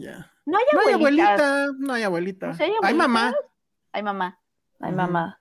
Y papá que no deja salir a su hija sin su Ah, espérenme. ¿Saben qué sí estuvo bien cagado? Justo ese papá que no deja salir a su hija. Porque ese es un chiste para los que vimos este, El Norte sobre el Vacío. Ese papá es el super patriarca cabroncísimo de la otra película, la que le dio el Ariel a Bella. Y entonces cuando traes esa, ese background y sale este personaje, la verdad es que sí, ya ahí sí aplaudí durísimo porque tenía mucho sentido, ¿no? Rocío González dice, es la película que nos pondrían, no, nos pondrían mis primos tíos mayores que viven en, San Antonio, Houston, con brillo en los ojos. Ya la veo siendo promovida durísima por Telemundo. Sí, totalmente, totalmente. ¿Es película de ADO? Sí. Sí, sí, Para sí, un sí. viaje muy, muy optimista y positivo. No, Penny, ya, deja de defender. No, ya. no, no, es ya. para dormir, Penny. No es para dormir. Ay, sí, sí, Sí, por Dios, eso no tiene nada de malo, es una película perdón, que raya más allá de lo mediocre, es súper manipuladora Ay, no sí mani- creada no, para tener este no es. sentimiento. No, sí, no me parece manipulador, sí, sí, sí, sí. Güey, simplemente No con lo, de verdad, lo de la música no es nada necesario. Bueno, no eso hacia sí es ningún lugar. Es como decir, vean, somos mexicanos, güey, ya lo toda sabemos. película lo, lo es a sabemos, ese grado. Lo sabemos, O sea, lo sabemos. O sea, cuando te ponen en your face qué, de, de qué nacionalidad son, es como, güey, ya lo entendí desde el primer minuto. No es necesario, güey. Es como caer en cliché de, ok, es francesa, Ajá. vamos a ponerle siempre Edith Piaf, puta, neta. O sea, Ah, todo bueno, lo- ok. todos los sí, no, piensen, Ahora, o sea, no en todos, no en dejamos todas las películas mexas sale Juan Gabriel, pero no ¿eh? es manipuladora. Pero no tiene, o sea, pero no porque salga Sí. Juan Ay, Gabriel pero no es canción. Tampoco está tanto Juan Gabriel. Y curioso, Ajá. Juan Gabriel sale en las dos biopics de las que vamos a hablar hoy. Pero Eso bueno, sí. Ajá. Pero bueno, esta la pueden ver en En el camión para sentirte No. bien. Bien, ya, así se quedó. Ya, no, así déjenlo. Ya, así déjenlo. Ya. Qué bueno que le estabas Sí, echando la mano a la película, eh, Penny. No, estoy echando la mano. Y dije que sí la puedes ver en ADO para sentirte bien contigo mismo. Ay, no, no, no, no, no. Ahora, ¿su novia está medio guapa o ya estoy muy mal? Rosa mal. Salazar está súper guapa. A mí Era, era, ella era Alita Battle Angel. Alita, ajá. Ajá. ¿Qué es Hay una Alita? película que también pasó un poco sin pena ni gloria con Una de, ¿La de Robert Rodríguez? la de. Robert Rodríguez. basada en un anime. Ah, Pegó, pero una pregunta muy tonta. ¿No era como una película en CGI esa de Alita? Sí, sí, sí. Sí, es esa. Pero y ella, ella era Alita. Ajá. Pero sí se ve ella como actriz o sale su como Sí, avatar? sale ella. No, sale ella. Y, y hacía Mm. muchos malabares y bla, bla, bla. Y Ah, de- no ya desde ahí dije, ay, sí está guapa. Y luego Y aquí Michael la vi. Peña, Michael Peña, para quien no sepa, sí, sus papás son mexas y eran braceros. Ah, ya ven. O sea, en algunos años vamos a ver la biopic de Michael Peña, No, hombre. De cómo llegó a ser el siento amigo que Michael. Peña no tiene como el renombre que debería tener, la neta. O Sí, sea, como que siempre es como... "Ni, Michael Es que Peña". siempre ha hecho los papeles, ya sabes, como de. Creo que este sería su primer. No, no sé. si tiene ¿Protagónico? protagónico, No sé. Mm, No A lo sé. Lo estoy pensando. Porque siempre tiene el papel del amigo, el cagadito, el. Qué bien lo hace. Tiene- Peña tiene una gran, un gran portafolio de películas, ¿eh? Sí, no, no digo que no, pero estoy pensando en un protagónico. O sea, aquí nos metí rápido, salí en Crash. Sí, es cierto, salí en Crash. Ay, sí, qué Million. Dollar Baby. En Million Dollar Baby salía. en no World. Trade Center y en Babel. Ah, la de World Trade Center sí me acuerdo. En Babel no me acuerdo. Mm, No Lincoln. Lawyer, ahí seguramente Penny se acuerda que hacen Lincoln Lawyer la película, no, no la serie. Yo vi la película y no me acuerdo. acuerdo. No me No me acuerdo. acuerdo. Uy, y una buenísima que no creo si ustedes la vieron, que se llamaba End of Watch. No, Sí. no la vi. Salía- Sí, claro. policías con Jake Sí. Gyllenhaal. No mames, qué belleza, qué joya de película. Sí. Es muy triste, pero es una super película. Más, ¿quién la dirigió? Déjenme meto rápido. En American David Hustle. Ayer, claro. Gran película. Si la pueden ver, End of Watch. Increíble película. Sale, sale en Moonfall, qué oso. Él, él- él- Ay, él es espacio- cierto. Sale en Moonfall. Él va al espacio y es policía siempre, entonces. Sí. En American Hustle también salía, claro que sí. Pero no me acuerdo.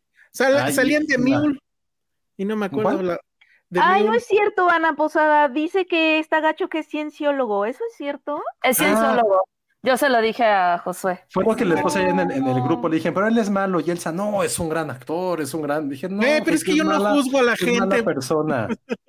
Por pertenecer a cultos, Elsa. A No, una pues, secta que sabía, ya pero- tiene varias A denuncias. una secta. no, Ajá. estoy de acuerdo, estoy de Que acuerdo. uno de sus miembros ahorita ya fue este, penado a 30 años de cárcel. ¿Quién? Un actor, el de, El de 70 That Show, 70 Show. Ah, le él era dieron 30 cientólogo. El que parecía Justin él- Timberlake. Sí, Órale, no Él- es cientólogo, su hermano, el que sale también en Malcolm, es cientólogo. La cienciología este, tapó mucho lo de esas violaciones. Ah, o claro. Er- Es Kiki Camarena en Narcos. Ah, e- ese papel también está muy bueno. Muy, muy, muy bueno. Ant-Man que odia a Penny. Ah, en Ant-Man está increíble. Te digo que yo la vi pensando en que al final iba a conocer a Ant-Man O sea, en él en sí la es el me- NASA. Y todo Ya para que después todo. nada de nada. Él sí es, me, es, él sí es lo mejor de Ant-Man, que era lo, en lo que concordamos. Y que, como dice Patty, y es, y es lo que yo creo, es que por esta no hizo Ant-Man 3, por eso no sale en Ant-Man 3. Entonces ya no ¿Por sé si perdimos o ganamos. en The No, Martian también. perdimos. Sí salían de Martian, creo que sí. Y sale en Ay, una no, película ¿Cuál espacio? Brad ¿El Pitt. de Martian? No, él no va. él estaba abajo. Ah. No, solo va, solo va Ah, yo no supero que Elizabeth Moss es ciencióloga. ¡No! ¿Qué A ver, ¿quién más es pasando? cienciólogo? Vamos a buscar. ¿Eso qué? Chale. Scientology Celebrities, ¿va? Para A que se les caigan sus ídolos. Sí. Ahí les va. No mames. ¿Quién? Christy Sí, ella, Christy Ali era. Ajá. La de Elizabeth. Moss. Mm. Juliette Mm. Lewis también es ciencióloga. Nancy Cartwright, una de los Simpsons. Mm, es cierto. Una voz. Ajá. Giovanni. Ribisi, No sé quién es ese. Giovanni Ribisi sí lo ubicas, pero tómala. Elsa, la hija de Kubrick. Ah, sí.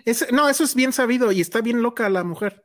Sí, pues pero loca, Travolta, pero loca familia. mal. loca Creo que mal. también este Will Smith, ¿no? Will Smith también. No sé. Ajá, Will Smith Pero- también. Sí. Tom Ahora, Cruise. ¿quién era cientólogo? Paul Haggis era cientólogo, el de Crash y Million Dollar Baby. Jerry Seinfeld era cientólogo y lo dejó. Ay, qué bueno. Es cierto, aquí no dice eso. Jason Lee. ¿Quién es? El hijo de Jason. Lee es el que salía en muchas películas de Kevin Smith y en My Name is Earl, Órale. el Mm. protagonista. Laura Prepon también, que salía en 70 Shows. Y este, New Orange is the New Black Muy bien. también. No. Jeffrey Tambor. ¿Sí han visto los documentales sobre la cientología? Sí. Es que está increíble. Este- ¿El de está increíble que en algún punto, porque son como niveles, ¿no? Pues Sí. va subiendo niveles y se supone Pero que al subes final- conforme pagues Sí, también. claro, pero bueno, son niveles.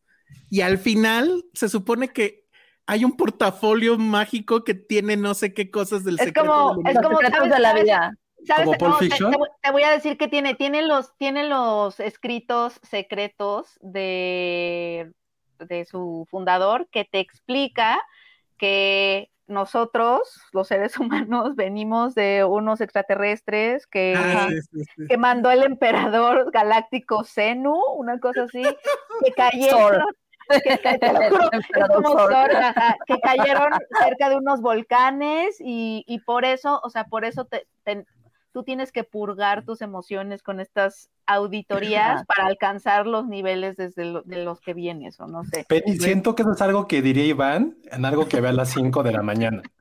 Que diría, Penny, acabo de ver una película de un güey que llegó al Pero es que espacio". está cañón, ¿cómo Así puede ser posible que, o sea, yo pero ya la me gente aventé- cree en estas Yo ya me aventé uno de la luz del mundo y no, bueno. es- También está de miedo la luz del mundo. Está súper de Oye, miedo. esto está fuerte. Yo no me sabía este chisme. Sí. Nos pone Ah. Patty.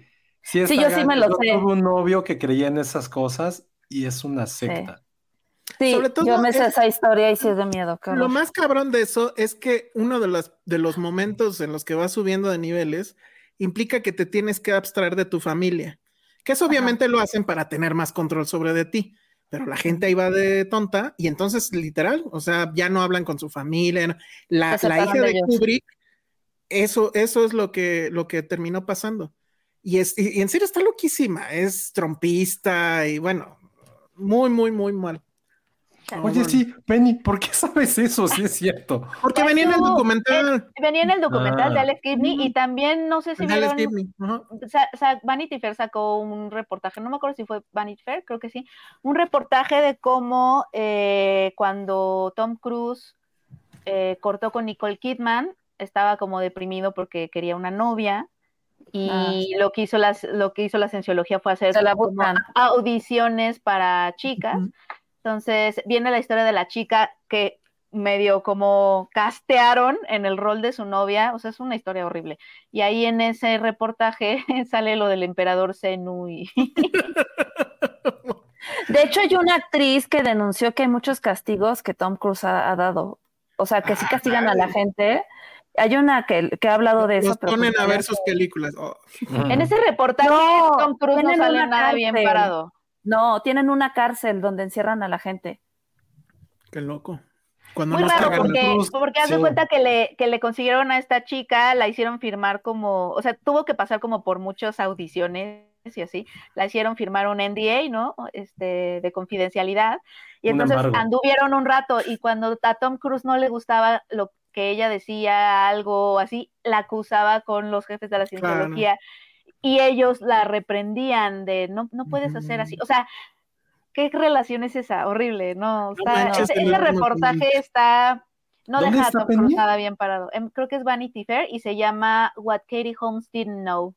Ah, Ajá.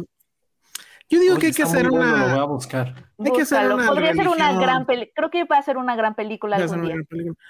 Hay que hacer Pero una van a poner religión. Es es que el tema con la cienciología, por lo que siempre han dicho, es que tiene tanto poder que muchas de las cosas que ex cienciólogos han querido destapar, pues la cienciología los cubre un buen. Entonces, por eso no, he visto, no hemos visto como tal una biopic o una película sobre la cienciología. poder. Tiene un chingo de poder. ujú. Que la haga Sonana. Dice, No, pues nada más está el documental de Alex que es el de Scientology. ¿Qué? dice ¿Cómo Ernesto? Rojas. Otro dato curioso es que cuando South Park plasmó un- en, un, en un episodio de sus creencias de Shenu, los cienciólogos dijeron, lo hicieron exacto como es y les pareció bien. O sea, tan absurdo fue que. Te lo juro, es un emperador galáctico Shenu que mandó a las almas. galáctico. Te lo juro. ¿y- ¿y qué ganaba la novia de Tom Cruise? Digo, porque si firmó algo. era- Lana, pues lana. No, no le pagaron. Lo que ella comenta en ese reportaje es que, pues ahí es que ella también era ciencióloga. Entonces se cuenta que es Ah. como de ya no queremos mujeres como Nicole Kidman, etcétera, que alejan no eran a de la Tom Cruise religión. de nuestra, de nuestra, pues de, de la, de la iglesia, Del rebaño. Entonces mejor te vamos a buscar una actriz guapa dentro de nuestro rebaño, ¿no? Diríamos así. Y encontraron a una chica iraní que ya no está en la cienciología y que obviamente ella, por ser parte de, la- de- de ese grupo, estaba encantada de que la invitaran a una misión especial de la Claro, cienciología. era como ir a la se dio cuenta que la misión especial era junta, o sea, que fuera la novia de Tom Cruise. Y pues ella dice que ella sí, pues, pues estaba obviamente deslumbrada, pues imagínate, es Tom Cruise, que además es como la, el rey de la cienciología, es el segundo a bordo del, presidente, ¿no? No me acuerdo el nombre. Ah, David. Caviges. Cuando se acabe el mundo, él, él va a ser el primero en subir a la nave. Sí, o sea, Tom Cruise es como la cienciología lo trae aquí, ¿no? Oigan, La a ver. La- hagamos la filmsteriología. El nivel más alto va a tener acceso a un baúl donde van a estar los chocotorros Es primera Patreon. edición. Oye, es el El Patreon. Patreon. Es, es el nuestra Patreon. oportunidad, es nuestra oportunidad. Aquí, aquí es donde. Aquí es donde, exacto. En realidad es para que se inscriban a nuestra secta. Exacto. Inscríbanse a nuestra secta, amigos. Eh, les Sí. prometemos paz interior. Este, ¿qué más? Les ¿Qué más? traigo paz, Les traigo paz. les traigo amor. Deberíamos de hacer ese audio con Penny diciendo, les traigo paz. Les Les traigo paz. amor. No, bueno, ya va a empezar el Patreon y Josué nos va a contar todo. Sí, este es el momento. ¿Cuál es la filmsteriología, Josué? Sí. ¿Cómo, cómo, cómo están los, los, los- ¿Cómo llegamos al los emperador? escalones? galáctico Ajá? ¿cómo, Ajá. ¿cómo llegamos al Nirvana, Josué? Platícanos. Ajá. Al Nirvana. Hola, bienvenidos a Filmsteria. No, ya vamos a sacar nuestro Ah. Patreon. Ya, ya va, ya va a estar al aire públicamente el 5 de octubre. Entonces, Ujú. apúntenle bien. 5 de octubre va a ser nuestro bien. inicio de nuestro Patreon, donde van a haber cuatro niveles. Va a haber cuatro niveles. Sí, es como de cientología, ¿no? Cabrón. La próxima a- semana, hoy es lleguemos a la solamente como el de teaser. las cosas. Vamos a conseguir novio para Josué. Digo, novia. Bueno, novio. no. No, Josué ya tiene una novia. Oigan, Entonces, novio. no, Yo páguenme a puedo mí. con todo, yo- yo cientólogas o no no. puedes con nadie. Nadie. no Yo, yo voy a manejar, yo voy a manejar a Josué, voy a hacer su madrota. Me parece bien. Sí, pues sí. Bueno, va a haber cuatro niveles, pero Va a todavía no les cuatro vamos a niveles. decir. Eh, la próxima semana les vamos a decir que va a contener cada nivel, pero van a ser cuatro. Les vamos a decir también cuánto va a ser como la morralla en cada uno, pero todos van a ser especiales. La verdad, sí lo estuvimos consultando, lo estuvimos revisando. Va a ser bastante, bastante eh, gratificante para ustedes, para nosotros, va a estar divertido. Y sobre todo lo que más queríamos contarles de una vez era para que no, no dijeran que se nos olvidan las cosas, que no las hacemos, que nada, no, no, no, sí está, sí, sí va a pasar. Ya dijimos eh, qué fecha, los cuatro tiers que van a contar y la próxima semana ya les diremos detalladamente qué va a contener cada uno, cuánto va a costar y sobre todo cómo se van a poder inscribir. Tomamos mucho en cuenta las ideas y la, este, las sugerencias que nos dieron. La verdad sí fue ahí algo bastante recapitulatorio. Penny dio una grandísima idea, la neta, eh, Sí. Penny estuvo bien, bien, bien chida. Todavía no sabemos cómo lo vamos a hacer, pero, Pero estamos en eso. una, una gran idea. Se lo subo, estábamos así Pero está la viendo- estábamos viendo vacaciones de terror, literalmente, vimos el Comiendo pozole. Y Penny así de, rico. ¿por qué no me invitaron? O sea, y Penny aplicó el. ¿por qué no me invitaron? No, pues ven, ojalá. uy, estoy en Valle de Bravo y todos así de madres, ahí es, en Valle de Bravo, pasa vacaciones de Es terror. el terror, por eso la Fue lo vimos. primero que pensamos. Dijimos, ¿por qué está en Valle de Bravo? Ahí, pa- ahí está Pedrito Fernández y la, y la porque, me- muñeca. porque mi familia sí, sí da el grito así muy cañón. Así empezó El grito. de terror. De La terror. se va Terror. a Valle de Bravo. Me, me puse un turbante de... ¿Seré yo una señora? ¿Con turbante? ¿Tenías Turbante. turbante? ¿Por qué? Me ¿Turbante puse de qué, Es que mi mamá me dijo, este, ¿traes tu disfraz? Y yo, mande. Y ¿Disfraz? dijo- Y yo como, Si no es y de pronto mi mamá salió como Adelita. Y yo, Ah. o sea, era con disfraz de México. Y me, y me dijo, ja. Y yo, no, pues no. Y me dijo, bueno, traigo una bufanda, póntela. Y pues, o sea, como que no me quedaba. Y al final me hice como una cosa en la cabeza que parecía medio turbante. Y así fue como di el grito. Es el turbante del nivel 4 de la filmsteriología, el que te da Sí. Este, sabiduría y paz. Sabiduría, exacto. Llegas a la No, eso ya se parece a Nexium, que te daban este.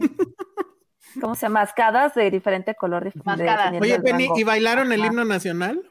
Eh, no bailamos el himno nacional, pero Qué bueno, porque es ilegal. una tía Qué bueno. sí, sí puso guapango. Y sí bailamos guapango.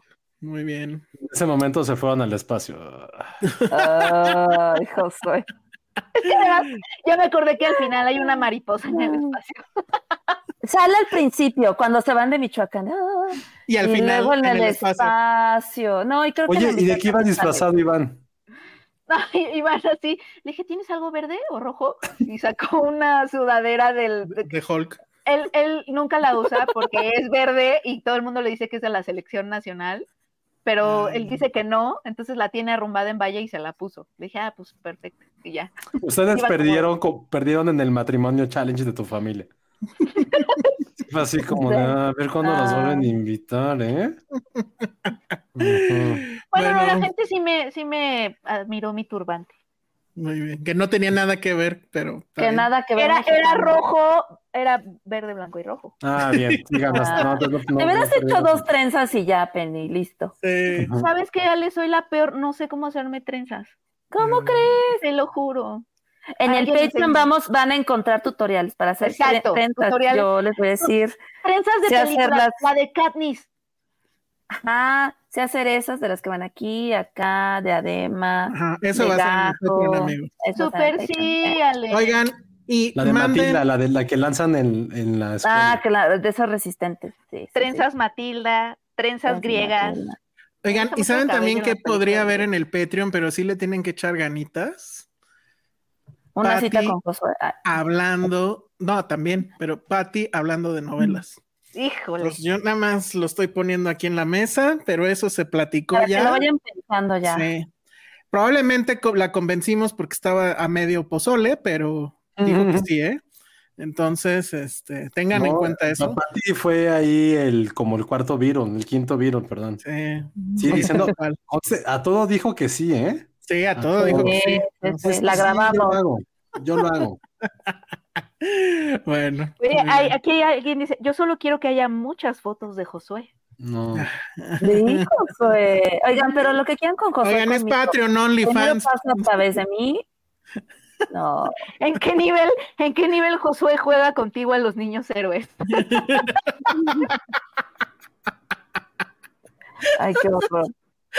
Este juego, Josué, está muy cerca de ser del que tanto te quejas de Coco cuando se pone la máscara con la abuelita. ¿eh?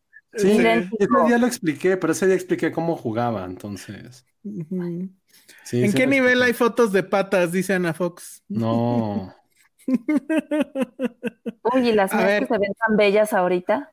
Patreon, no OnlyFans. Ese va a venir después, pero Puede evolucionar. Depende. puede evolucionar. ¿De qué tantas ganitas le echen? Depende, puede evolucionar, pero sí, la próxima semana ya se enterarán de qué va a venir, de Sí. qué habrá.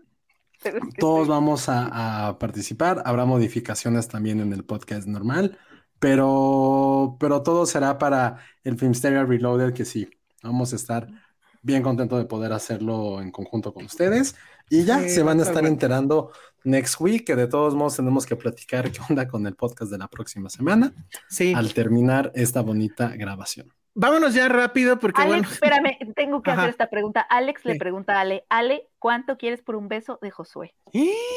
Tan, tan, Ahí está tu primer cliente, Ale. Ah, Muy bien, o sea, como kermés, de que se vendían los Sí. besos y así. Exacto, en un lo voy a rifar. Ajá, no, o sea, ¿quién da más? ¿Quién da 50? 50 para aquí, Sí, 50 para allá. estaría bueno. 100. Sí, Sí, muy Me bien. parece bien. Y podemos hacer una versión ahí como de, ¿cómo se llama? Juegos sexuales, ¿no? ¿Se acuerdan de esa película? Sí, claro. Como se dan un beso Selma Blair y quién es Sarah Está Michelle, ¿no? Sarah Michelle. Ajá.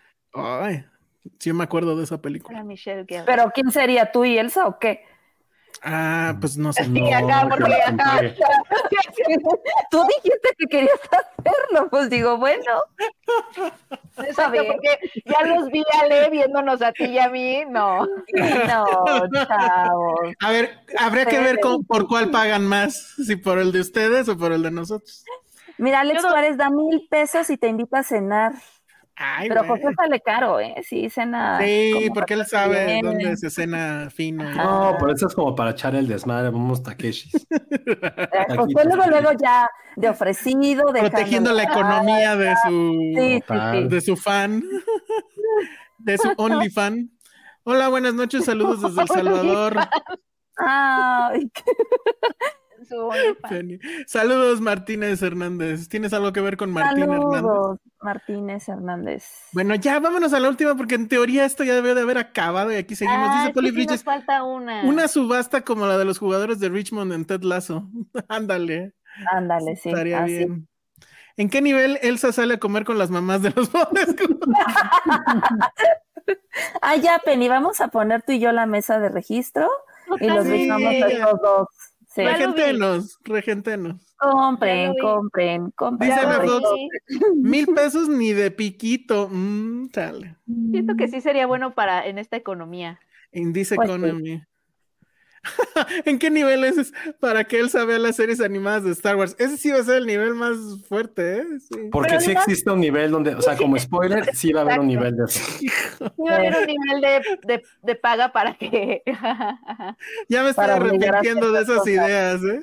Sí, para que veamos cosas que nunca nos hubiéramos atrevido. Y, y Bueno. sí, voy a, traigo, traemos nuestras notitas y así. Sí, Ajá. no, sí, estamos, estamos echándole ganitas. también. Este, créanlo o no, sí salió el tema. No tal Sí. cual, pero sí. El calendario en ropa interior. eso no. O sea, el calendario- sí, pero en ropa interior no. No, no en ropa interior. Nosotros lo vamos a hacer sin ropa, de hecho. Entonces, este, sí, va a ser No un manches, nivel. Oye, esto no es mala idea. ¿eh? Como de camuflaje. ¿En qué nivel se pelean tipo episodio No es nada mala idea. Cualquiera. Es fácil pelearse, sí. Oye, esa no es mala idea, ¿eh? Sí, Así, o sea, es como la lucha libre, pelea arreglada. Ajá. Tal ¿Y eso cual. lleva? A lo cual nos lleva a... Sí, fue buena, buena, buena. Ah, Muy bien, Penny, muy bien. Nos lleva a...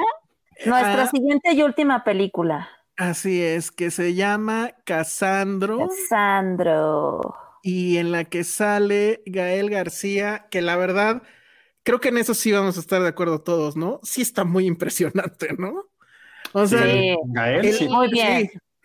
Y Bad Bunny, no olviden que sale Bad Bunny. híjole, Bad Pero Bunny sí está... Sale ahí, sale. sale ahí así como... No podemos decir porque sería spoiler. No vamos Sí. a Nah, decir ya nada todo el mundo lo sabe, Josué. No, que sale, sale, pero ¿Haciendo qué? Ya todo el mundo sabe, Josué. es un bullet train. Es un bullet train, bueno, ese es Sí, el problema. Es otro bullet train. Y muy penoso además, porque hay una secuencia, ni siquiera es escena, es una secuencia más o menos larga donde en teoría él está en la escena, pero la cámara está de tal forma que nada más le ves la nuca y cachito de la nuca. No era él. Y Gael, seguramente no era él. Y Gael se avienta un rollazo supuestamente enfrente de, de Bad Bunny. O sea, así de mal está eso. Pero bueno, nos estamos adelantando mucho. ¿Ustedes la vieron en Sundance? Creo que Yes. tú la viste antes, incluso, Penny, creo, ¿no? No, la vi en. Sundance también. ¿En Sundance? Sí. Y yo fui el único pobre que la vio en Prime. Pues a ver, cuéntanos. Porque Está de hecho bien. recuerdo que sí la comentamos. Sí, Sí, la habíamos, co- la comentó Penny justamente, Ah. este, diciéndonos justo que Gael sí estaba muy cañón. Y bueno, primero es un poquito de contexto. Eh, no sé exactamente cuándo surgieron, eh, pero esto de los exóticos, que es, bueno, hay eh, rudos en la lucha libre mexicana, hay rudos, hay técnicos, hay el bien y el mal. Y está esta tercera opción y me encanta este asunto de que cada vez en más aspectos de la sociedad, incluso en la sociedad mexicana, pues ya la cosa no es binaria, ¿no? O sea, literal hay tres o más este, partes. Sí, me encanta que este... sea el tercero de y nosotros. Ajá, y, yo, y, nosotros. y nosotros. Y resulta que estos luchadores, pues son luchadores que, pues supongo que la mayoría eran gays, pero bueno, se visten muy afeminado, salen al, al, este, al pancracio, pues.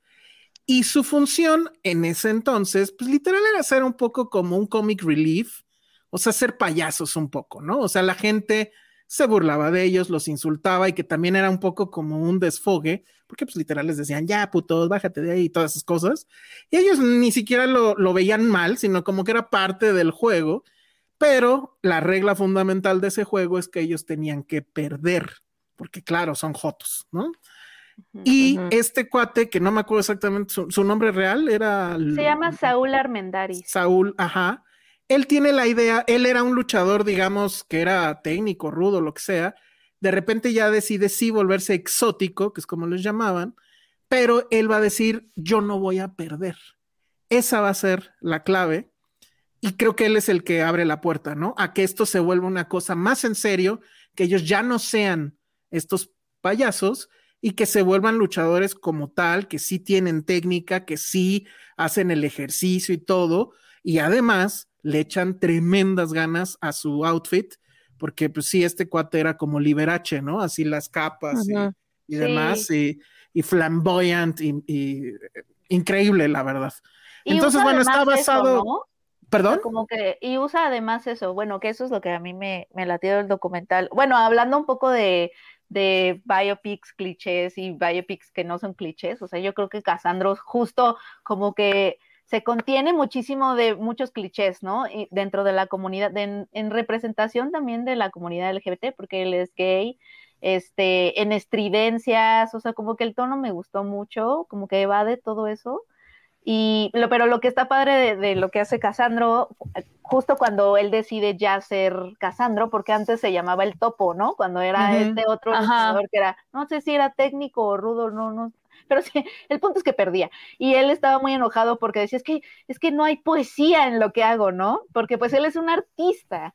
Entonces, uh -huh. ya cuando acepta ser Casandro y se quita la máscara, porque los exóticos no tienen máscara, hasta donde yo sé, porque pues tal cual se maquillan, etcétera, uh -huh, uh -huh. es como, como que él se libera también, ¿no? Un poco y deja sí. de ser tan tímido también un, fuera del ring, pero usa, como que usa estas, esta pues estas expresiones de feminidad o de extravagancia que, han, que ponen incómodos a la audiencia, pero así se los gana, o sea, como que los confronta y se los gana con eso, pero también con su talento, porque sí es un atleta, o sea, sí tiene mucha sí. habilidad, tiene y, mucha y, técnica. Y, esto de las, del inuendo sexual, ¿no? De que le Exacto. para las nalgas, le, le da besos al oponente. De los insultos pasan a la risa y se los empieza Ajá. a ganar, porque hace un show, o sea, Ajá, prácticamente exacto. es un show.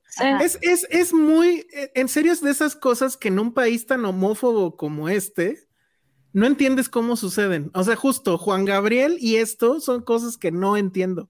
Pero Ay, la verdad ¿sabes, es que me encantó. ¿sabes qué hay o sea, por medio que, que, que, lo muestra este documental y lo demostró el documental de Chabela y Juan Gabriel, el dios uh -huh. de México, es uh -huh. que esas cosas se, en nuestra cultura se permiten en el escenario y el ring es un escenario. Mm, Entonces, qué buen punto. Este, un poco te, te, también, o sea, como que en el escenario a, a estos, estos personajes pueden existir cuando, y abajo del escenario no, pero al mismo tiempo sí empiezan a romper cosas, ¿no? Desde ese escenario. Uh -huh. Entonces, Ahora que, por cierto, o sea, está la película, que es esta, la de, la de Gael García y Bad Bunny, y está el documental, y en el documental, lo estaba yo viendo antes de entrar a, aquí al aire, este, que por cierto está ahí en Filming Latino y está gratis, este, se ve que él está en el vestidor de mujeres sobre, lo comento nada más por ese debate que hay ahorita. claro, él estaba en el de mujeres y no pasaba nada. Nadie se moría, ningún niño sufría, etcétera, etcétera, ¿no? Pero este, ¿ustedes cómo la vieron, este, Ale, Josué? Ay, yo, no me acuerdo porque la vi hace un buen. La vi hace mucho, sí, pero no, a ver, creo que no hay, o sea, no hay, no hay, no hay mucho que pueda agregar con respecto a lo que dijo Penny. Creo que es una gran película. Gael está increíble. Este, y justo yo la verdad no, no tenía como mucho conocimiento de, de cómo, o sea, es que sí, de por sí la, la lucha libre sí es como, eh, sea, vaya, sí pareciera como algo muy simple, pero al mismo tiempo pues sí tiene como mucha tradición, como todas estas de ondas de los rudos, los cursis, qué representa cada cosa. Y creo que al final, pues esta película lo explica muy bien. Creo que Cassandra sí fue el primer exótico que hubo, ¿no? En, en México. No, O antes hubo algún otro. No, no, ya había. Como que eran, Fue el eran- primero, había, pero perdían. Tenían que perder. Tenían que Y- perder, era como parte de la regla. ¿Ves que o sea, Ajá. hay como reglas? Ujú. de- ajá. Ujú. Pero él fue el primero que empezó a ganar, según yo. Y bueno, sí tiene los clichés de, de, de algo, o sea, tiene algunos clichés de las Claro, claro que cae, cae también en, en clichés. No está tan remarcado como obviamente No. en, en la de Michael Peña No. Astronauta, pero sí tiene una atmósfera muy padre que justo, que, que curioso, es también la música, creo yo, es la que hace que tenga ese, esa, esa atmósfera que no sé cómo llamarla, porque no es, o sea, no es una atmósfera turbia, es, es otra cosa rara. Y también al principio casi no hay diálogos. Todo es este, las luchas, él viendo otros luchadores, pensando como que qué va a ser. Eh, sí es los extraña en ese sentido esa película. O sea, como que sí ves los obstáculos que él tiene que franquear a nivel sociales, culturales, pero también me latió que no, o sea, cuando estamos, cuando se habla de, de un, un hombre gay que rompe barreras, siempre te esperas que le vaya súper mal, que lo paten en el piso, o sea, como que, ¿sabes? Como No, hay momento que Loach. O sea, que dices, Dios mío, exacto. Y eso no sucede en este documental. Al mismo tiempo, pero eso no quiere decir que ignore esas cosas. Sí están, pero no son así de, ay, no vamos a llorar porque al pobre, al pobre le pasa todo, ¿no? Lo golpean, este, lo discriminan, lo humillan, o sea, que te esperas de, no sé, de ciertas peli, o sea, que sí pasa a veces que es el personaje gay, pobrecito al que le pasa todo y, te sientes mal y te da coraje. O sea, están esas cosas, pero no se van a esos lugares de, exacto, de Ken Loach, de pate, pateen al personaje en el piso para que sientas que estuvo difícil y que sufrió y que, o sea, no. que también tiene, o sea, creo que la cámara está muy, muy, muy, muy cabrona. Es una cámara que además se detiene en ciertos momentos en entregarte imágenes como esta, que bueno, lo usaron para el promocional y le pusieron ahí el nombre, pero que literal se detiene un poquito en que, en que casi, casi esto sea un fotograma fijo y hay muchos momentos así. También siento que, y ese es otro cliché, aunque no necesariamente de biopic, no sé, consistentemente la cámara está atrás en la espalda de los personajes, ¿no? Como siguiéndolos todo el tiempo. Pero muy bien, la música y, y la, y la, la imagen crean, crean atmósferas interesantes. Es interesante que también es en realidad una película sobre la relación de él con su mamá Ah, y cómo qué él, ajá, y cómo él va a mimetizar esa relación, que la mamá pues es este, bueno, y no entendió, lo que entendí es que era prostituta, ¿no? En realidad. Sí, sí, que sí, se enamora de un hombre que está casado y que tiene un chorro de hijos, y, y creo que es el, justamente el papá de Cassandra, al que nunca más ve, pero él también está en, un- en otra relación con un hombre que está casado y que pues está obviamente en el closet. Entonces todo eso también está en, en- en la historia y me parece que todo está muy bien manejado, o sea, no, no me aburrí. Este, agradecí que efectivamente no hubiera esta como que pornomiseria de los gays y, ¿no? Metiéndose, sí, lo que dijo Penny, ¿no? No hay momento Ken Loach. La dirige este hombre que se llama, Es un documentalista. um, Roger Roger. Ross William. ajá, Williams. Ajá. él hizo esta que se llama God Loves Uganda, que ese es creo que su documental más famoso, la verdad no lo vi. Hizo otro de Donna Summer y hizo otro de El Apolo, de, de Apolo, del, del teatro, no, Sí. del, no de la nave ni del peleador. Y este, y no sé si esta sea su primer pues No. Esta es su primera ficción, pero ya había hecho un corto documental sobre Casandro. Ah, Eh, ya, ok. Como que ya estaba familiarizado con la historia. Y aquí preguntan si fue producida por una película mexicana. Sí estuvo involucrada la productora de Gael. De Gael, ¿no? La Ajá. corriente del Golfo. Este, y el productor mexicano, eh, ¿sí es mexicano? Gerardo Gatica. Ajá. Él Mm, también, no sé. él también estuvo involucrado. O sea, sí, sí tiene como producción y, detrás de ella sí hay mexicanos, pues, ¿no? A pesar de que, pues, fue, es- está filmada por, por un director estadounidense. Mm. Y bueno, pues sale Bad Bunny, que ya dijimos, ¿no? Que está- Que lo hace Josué. fatal, aparte tiene No, peor completamente innecesario. Completamente Sí. innecesario. A mí se gustó mucho la, la película desde que la vimos. Creo que independientemente de eso, sí la pondría en las mejores actuaciones de Gael. Sí lo hace muy, muy bien. O sea, sí hay una determinación física, emotiva. eh, las escenas en las cuales no está en el ring, sino que está en esta relación con sus padres, sobre todo con su madre, es totalmente creíble.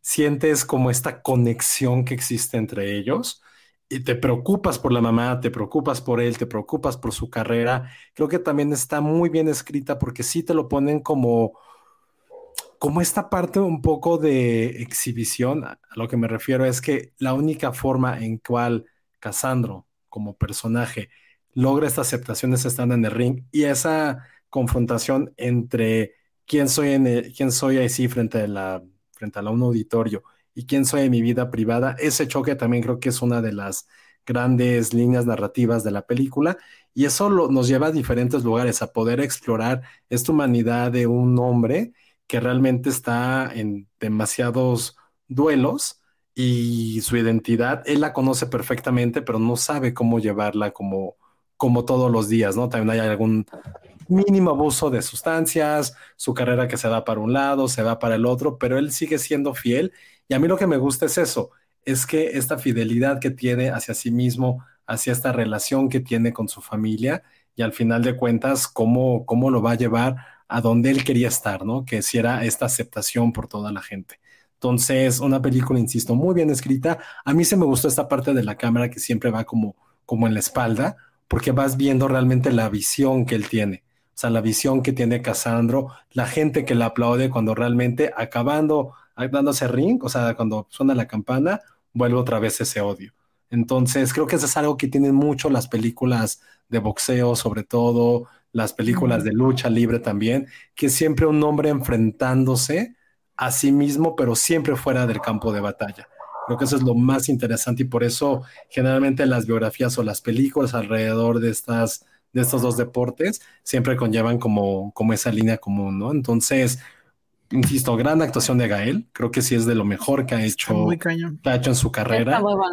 Y la verdad, creo que yo no esperaba mucho de la película, o sea, sabía obviamente quién era Casandro, eh, pero sí me sorprendió completamente, completamente. Y hasta me acuerdo que cuando lo vi dije, uy, qué gran película, sí, esa, esa sí siempre es una película muy inspiradora. Fue como, Te la pasas muy bien. Esta, para que veas, sí es más inspiradora. sí, no, sí me dejó. bueno, obviamente sí. Pero Ale, Sí, te no, amo. claro que sí. Ya, a- a- Ale Castro, te amo. Ajá, sí, a Eso mí- es a lo que a te mí- refieres. A ti también, Ale. Castro. Oye, dice, otra película que te amo, eres la mejor. Híjole. No, bueno. Otra película que podría representar a México en el Oscar, no, porque No, sí no, está... porque no es Producción mexicana. Es No es totalmente Estuviera- mexicana. No, ajá. O sea, sí estuvieron involucradas algunas productoras mexicanas, pero Sí, no. e- esa es mi pregunta. ¿Qué pasa cuando, supongo que fue mitad gringo, mitad mexicano, pon tú? Siempre hay Gana- un 51%. Oh, ah, exacto. Y quien tiene el 51 ya es la Aunque sea nacionalidad. 40, pun- sí, alguien va a tener, no, nunca va a poder ser 50-50. Ok. Por eso, si en Sí, este no. caso eh, los gringos pusieron el 51, ya chingose, ¿no? Ajá, sí, O sea, podría estar nominada al Oscar, pero va a ser para Estados Unidos. sí, y si alguien ok. pone 30, alguien 20, 20, 20, No, es quien tenga ok. siempre una mayor Mayor porcentaje de producción. De ese, Ok. ese es el país que, que lo lleva. Que domina. Ujú, ok. Muy bien. Este, están esperando la opinión de Filmsteria para ver Casando. Sí, voy a ver. No, sí, véanla. Sí, véanla, Sí, véala. Sabes, sí está muy buena. Sí, Vean todas las de hoy. Sí, de hecho, sí. Vean todas. No, Vean pero sí, sí, vean, vean Todas. Es más, dos, que, que dos están en Prime. No, una estaba en un camión, dijiste, pero. Ajá. Sí, esa ya, ya se ¿Cuál es quedó la- en el del la camión ya se quedó Ah, en el camión, ya. ¿Heroica es- es- está en cines o Sí. heroico? Sí. Sí, Heroico está en cines y las otras dos están en Prime, la plataforma que nunca nos pela. Muchas gracias. Cassandra hubiera estado padre verla en pantalla grande. Hubiera estado padre verla en pantalla grande y tal vez hubiera estado padre este, entrevistar al director. No sé si esta película hubiera funcionado en cine. ¿Por qué? Esa es buena pregunta, ¿eh? No, por el tipo de, o sea, no porque no, a ver, quiero aclarar, no lo digo por este, pues porque no, no, no funcione per se, o sea, todas las películas deberían y se, y se, ¿no? Y se pueden ver perfectamente en el cine. Más bien me refiero a la audiencia, si hubiera ido a ver esta película, siento que es de estas que funcionan mejor en plataforma. Ok. Mira, lo- bueno, dice Penny que, que también representa a Gael a Casandro. Sí lo estudió bien. ¿Por qué nada más le preguntas a Yo Penny? sí creo, yo sí creo que, que lo hace Supongo muy que bien. porque es la que vio el Ana, o sea, documental. Sí, a lo mejor porque vi el documental. Eh, hay un documental que se llama Casandro el Exótico y el documental está enfocado en conocer obviamente a Casandro y su historia, pero también en todas esas, en, en su cuerpo, o sea, todo lo que también ha, todas las heridas también que ha tenido, ¿no? Como atleta, etcétera, a través del tiempo y como, como, pues sí, lo que también el deporte le hace a tu cuerpo. Eh, no, yo, yo creo que Gael lo hace increíble porque está, está representando a una persona en donde hay muchísima ternura. O sea, por un lado tiene una, una relación con su mamá que la verdad es muy tierna en muchos eh, aspectos, ¿no? Tienen como mucha complicidad, este, pero también él es tímido, ¿no? En su vida, ¿no? Es un hombre gay que no se atreve todavía como a liberarse, ¿sabes? A ser él mismo eh, que era un poco lo que decía Josué hace rato, y a la hora de convertirse, a- eh, pero tiene muchísimo carisma en el ring, o sea, es muy, muy carismático, además de hábil con su cuerpo. Entonces es como poder representar esa fisicalidad, pero también ese carisma, pero también los matices de, de esta otra vida que tiene este Casandro ba- abajo del ring, que es un poco más tímido, que está buscando su lugar, está buscando liberarse, y encontrar continuidad entre eh, todas esas cosas. Y creo y que, que, y- hace, y que es hace feliz, bien. ¿no? Independientemente Sobre de todo, Además todo tiene una alegría de vivir. Y sabes que está padre, como que el personaje de Gael eh, se convierte eh, como en esta, o sea, sí tiene que romper muchas barreras y sí es discriminado y sí es bla, bla, bla, pero no lucha contra eso de la misma forma siempre. O sea, como que tiene muchas facetas de, de cómo se puede luchar contra eso. Una es en el ring, haciendo reír a quienes lo insultan. Otra es siendo honesto y a lo mejor empujando a su pareja para que sea honesto, ¿no? Porque ven que está casado, etcétera, ¿no? Este, y poner límites con esa persona. Este, otro, otra es este, ayudando a su mamá. O sea, como que hay muchísimas formas de luchar contra eh, eh, una cultura opresiva y no todas tienen que ver con ah, gritar y con, con pelearte y con como que también hay mucha ternura y mucha luz. Ojalá la vea Ken Loach Penny. Sí, porque Ah. es que porque te patea, te juro que, y yo siempre, lo que me pasó con esta película es que siempre estuve, no, ahorita seguro va a pasar algo terrible, no, Ah. ahorita seguramente va a Bueno, pasar pero algo pues, en una pelea de, en una película de luchas, Penny es inevitable las patadas. No, o sí, sea, sí hay un momento súper épico. claro, ajá. Hay un momento muy épico en la película. ¿Cuál, Sí. cuál, cuál? Mm, Cuando viene a la ciudad y... Ah, ya, ok, sí, muy épico. Que ahí, ese sí es una duda que tengo, pero no la puedo preguntar porque es spoiler. Eso está épico. Y a mí, o sea, y yo como fanático de la lucha libre, Ay, o sea, sí ves a... No, no, no, que sí ves a Gael realmente haciendo movimientos. O sea, ujú. sí entrenó, no fue así de ahí solamente. Sí entrenó. Entrenó muy bien, o sea, sí fue una, Y seguramente en algún punto, con eso. ajá, a lo mejor tiene un doble, pero no se nota el cambio entre el doble. Capaz que no lo tiene, pues. Sí está muy cabrón. Y lo mejor es que nosotros que estamos muy, pues sí, arraigados al- a, a Gael García, sí hubo momentos en que yo ya no lo veía como Gael, o sea, sí era Casandro, que eso creo que pasa cuando son figuras tan grandes. O sea, me refiero a Gael, que sí es un, es el 1-2 de probablemente de México y probablemente ahí de América Latina, está en el top 3. No lo veías como, como Gael, ya lo veías interpretando Sí. 100% a Casandro, lo cual es muy complicado y lo logra perfectamente. Entonces, bien, buena película. Eh, no tal vez como dice Ale con el ruido suficiente, pero creo que eso también, si es como de esas cintas que a lo mejor no están logrando buscar todo el dinero, pero sí contar una historia y contarla muy bien y lo logra. Sí. Dice aquí Ismael Espinosa, dato de historiador. cuando estaba haciendo la tesis de licenciatura, encontré una nota del Universal de los años 50, donde la Asociación de Padres se quejaba en Televicentro por haber transmitido una lucha con un Lalo el Exótico, que era un luchador afeminado, y la queja era que por haber pasado en TV a un afeminado que atentaba contra los niños.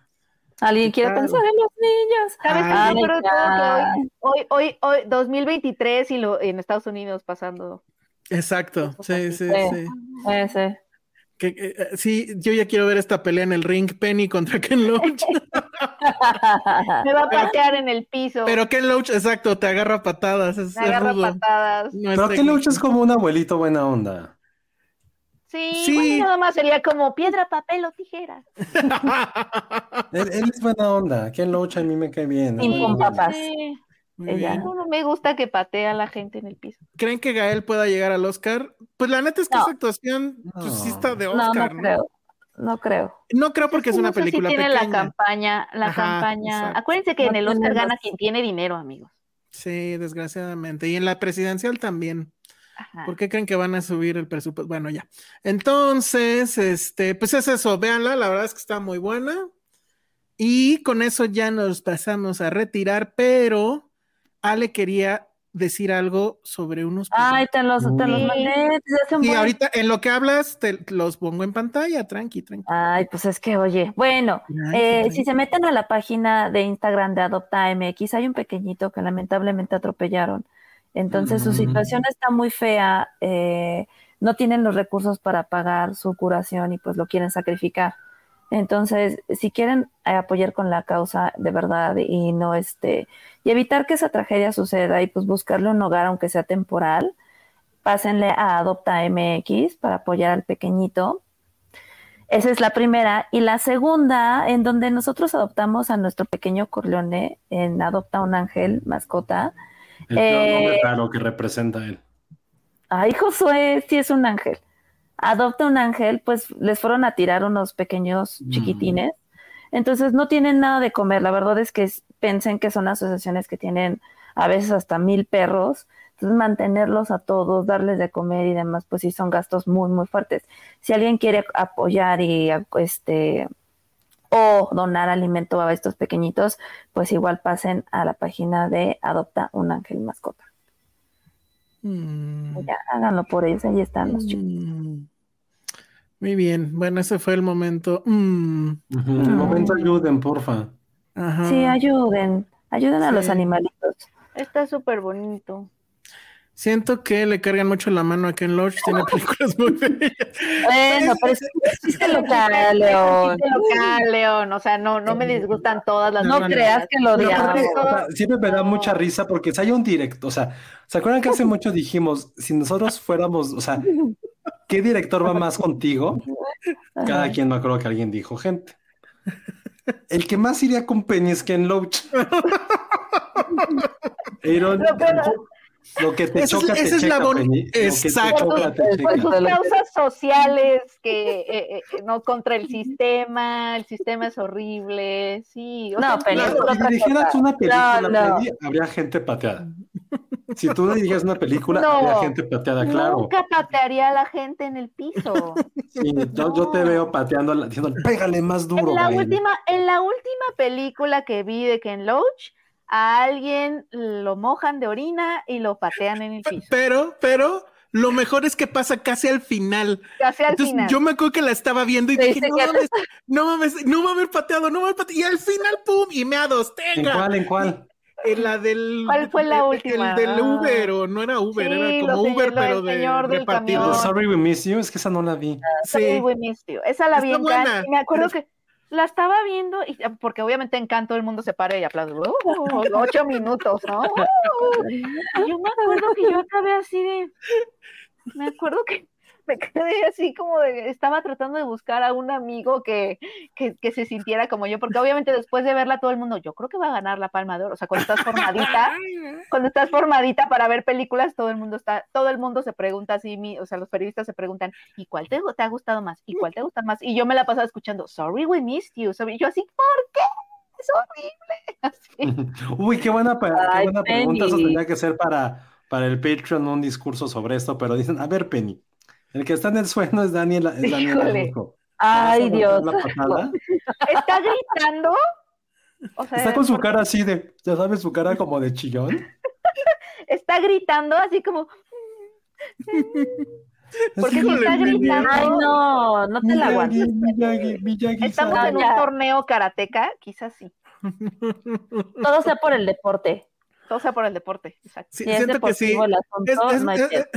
Es más, eh, Penny, creo que eres más mala onda con Daniela Russo que con Ken Loach. La verdad. siento que con Daniela Russo no estás agarrando el pedo de Elsa adolescencia. lloraba de- un montón y sí le quitó la novia, o sea, no sé, hay muchas cosas mal. Que si la próxima semana no va a haber, claro que va a haber, no sabemos cómo, va pero va a haber. No sabemos cuándo. No sabemos cuándo, cuántos, pero Exacto. de que va a haber, va a haber. Jack Fan, o sea que no habrá crítica de sobreviviendo a mis 15. Mm, ¿Se estrena este jueves? Si se estrena mañana, yo sí la voy a ver, ¿eh? Sí, ya, ya. Porque O, ya. o ahí viene el Patreon. También, también, también. También. Todo puede pasar. ¿por qué la quieres ver? Quiero ver el mame. Se va a ver A mí ya me la platicaron mame. toda, toda, ¿Y qué? toda. ¿Está ¿Sí está padre? de mame? Es- es- eh, a, A ver, ver. ¿quieren más clichés? ¿Michael Peña, astronauta o quinceañera? Venga. No, es que es diferente, porque es el no, gringo. dijiste clichés. No, a ver, no, es el no. cliché. A ver, vamos a Hasta hacer. el de los camotes se quejó, mira. No, pero a ver, es, De es tu mismo tibieza. cine- Es el mismo cine mexicano que hemos visto una y otra y otra pinche vez. Chitocho. División de clases de, ah, sociales, así el rico y el pobre. ¿Quieren que se las cuente? No, pues ya. No, ya con no, eso ya la vimos, ya la vimos. Ya Ya, la vimos. ya. Patreon para el que se Patreon. Vuelve rico, pero sigue siendo un naco. Listo. A menos, a Patreon menos- para que, para que nos cuente Penny cómo fueron sus 15 años. Ya los contó, Eh, ¿no? Sí, fue Sí, ya nos contó. fiesta. Patreon, La Patreon, no. Penny, no, no, no. Ah. Hasta el Patreon. 15 años de Penny. ¿Cuál fue su vals? Mm. ¿Y quién de su familia se puso más pedo? Lo, ma- lo malo es que ya, ya, este, mucho de eso ya se hizo un día que no estuvieron Sí, ustedes. ya lo dijimos, Josué. Ya lo dijimos, ya lo Sí. dije. Oye, mira, Patty dice, necesito la opinión de Penny sobre la nueva rola de Shakira, Patreon.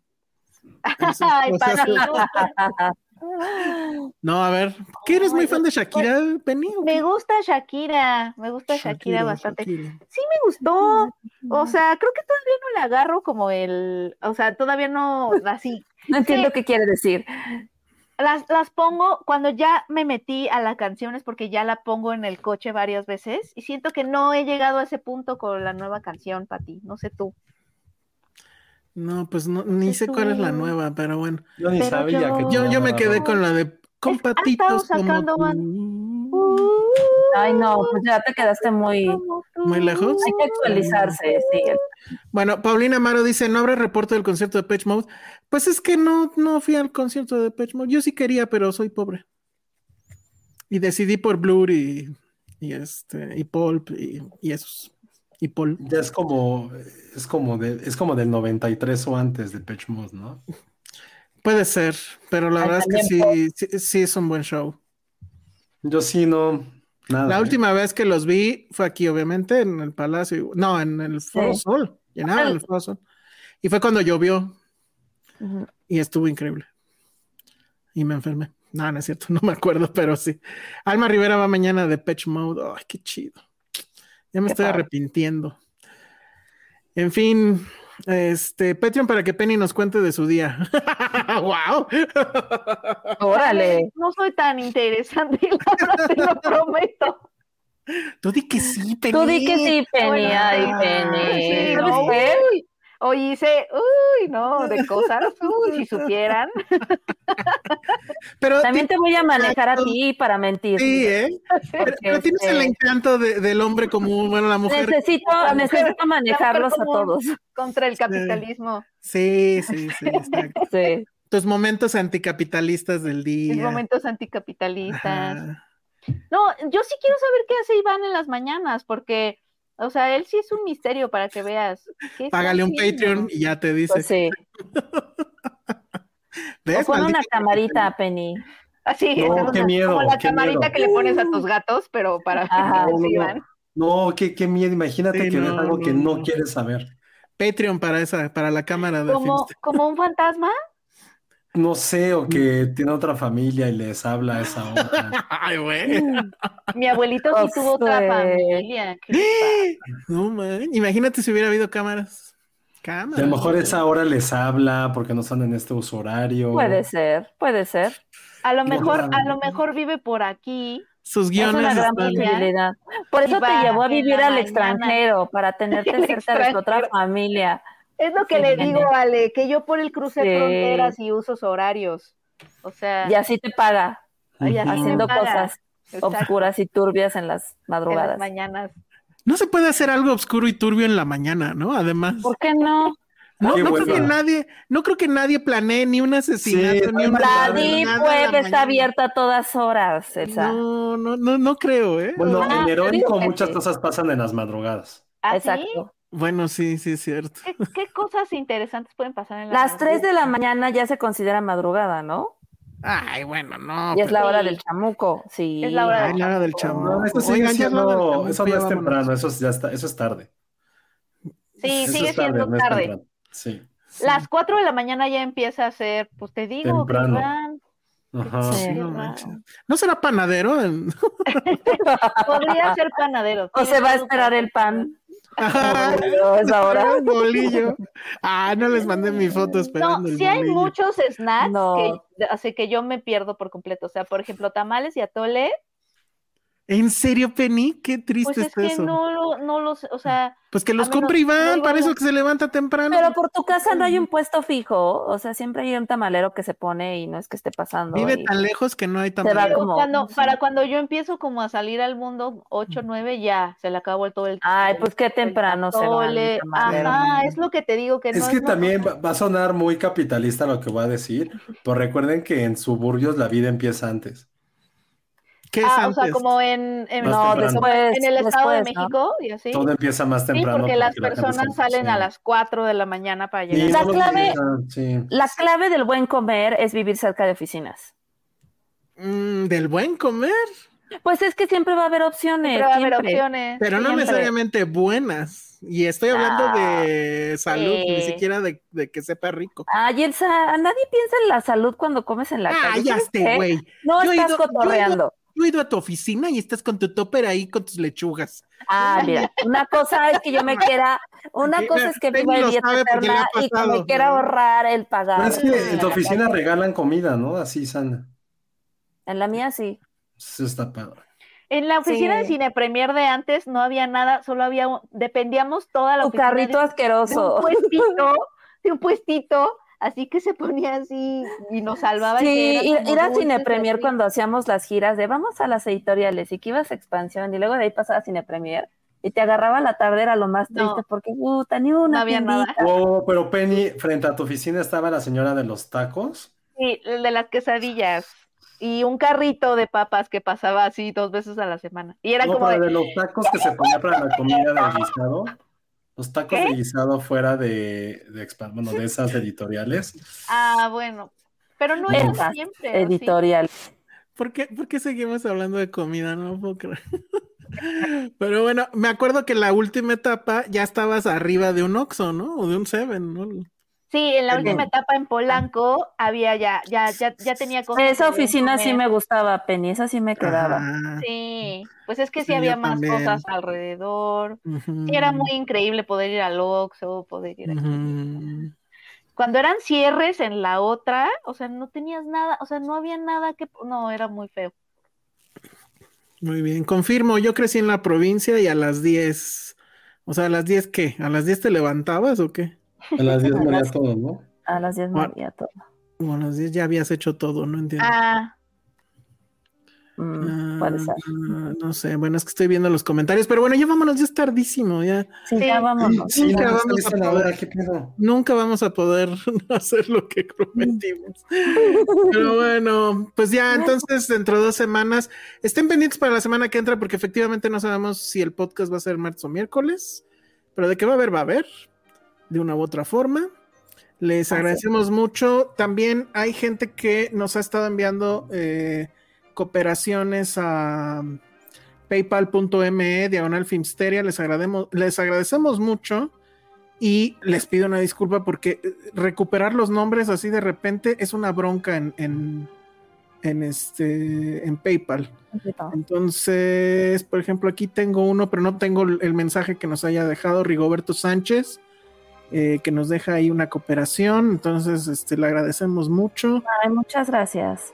Ajá, y como él, me parece que hay otros por ahí, pero bueno, les digo, estarlos ahí cazando es una bronca. Pero la próxima los anoto todos juntos y les, les agradecemos.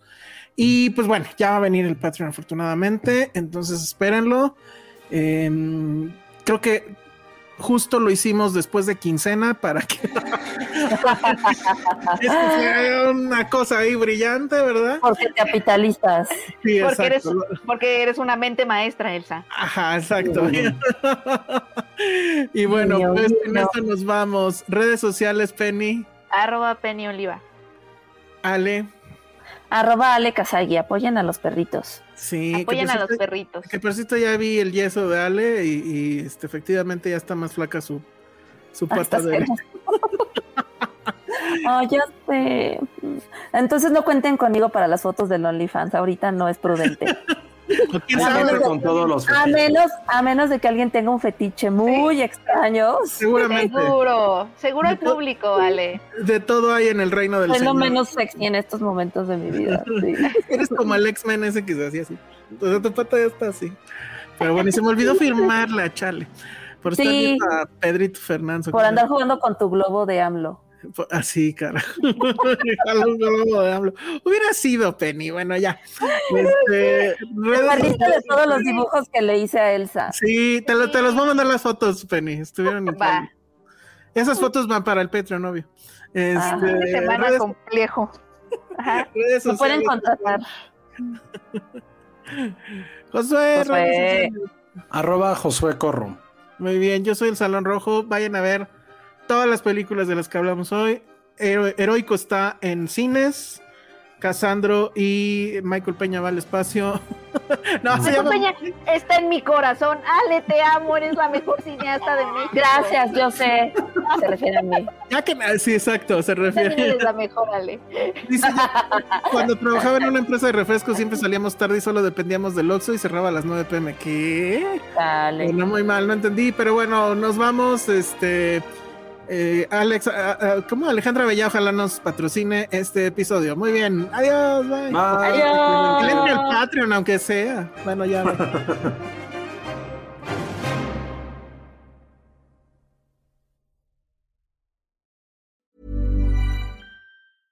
Planning for your next trip? Elevate your travel style with Quince. Quince has all the jet setting essentials you'll want for your next getaway, like European linen, premium luggage options, buttery soft Italian leather bags, and so much more. And is all priced at 50 to 80% less than similar brands. Plus, Quince only works with factories that use safe and ethical manufacturing practices. Pack your bags with high-quality essentials you'll be wearing for vacations to come with Quince. Go to quince.com slash pack for free shipping and 365-day returns.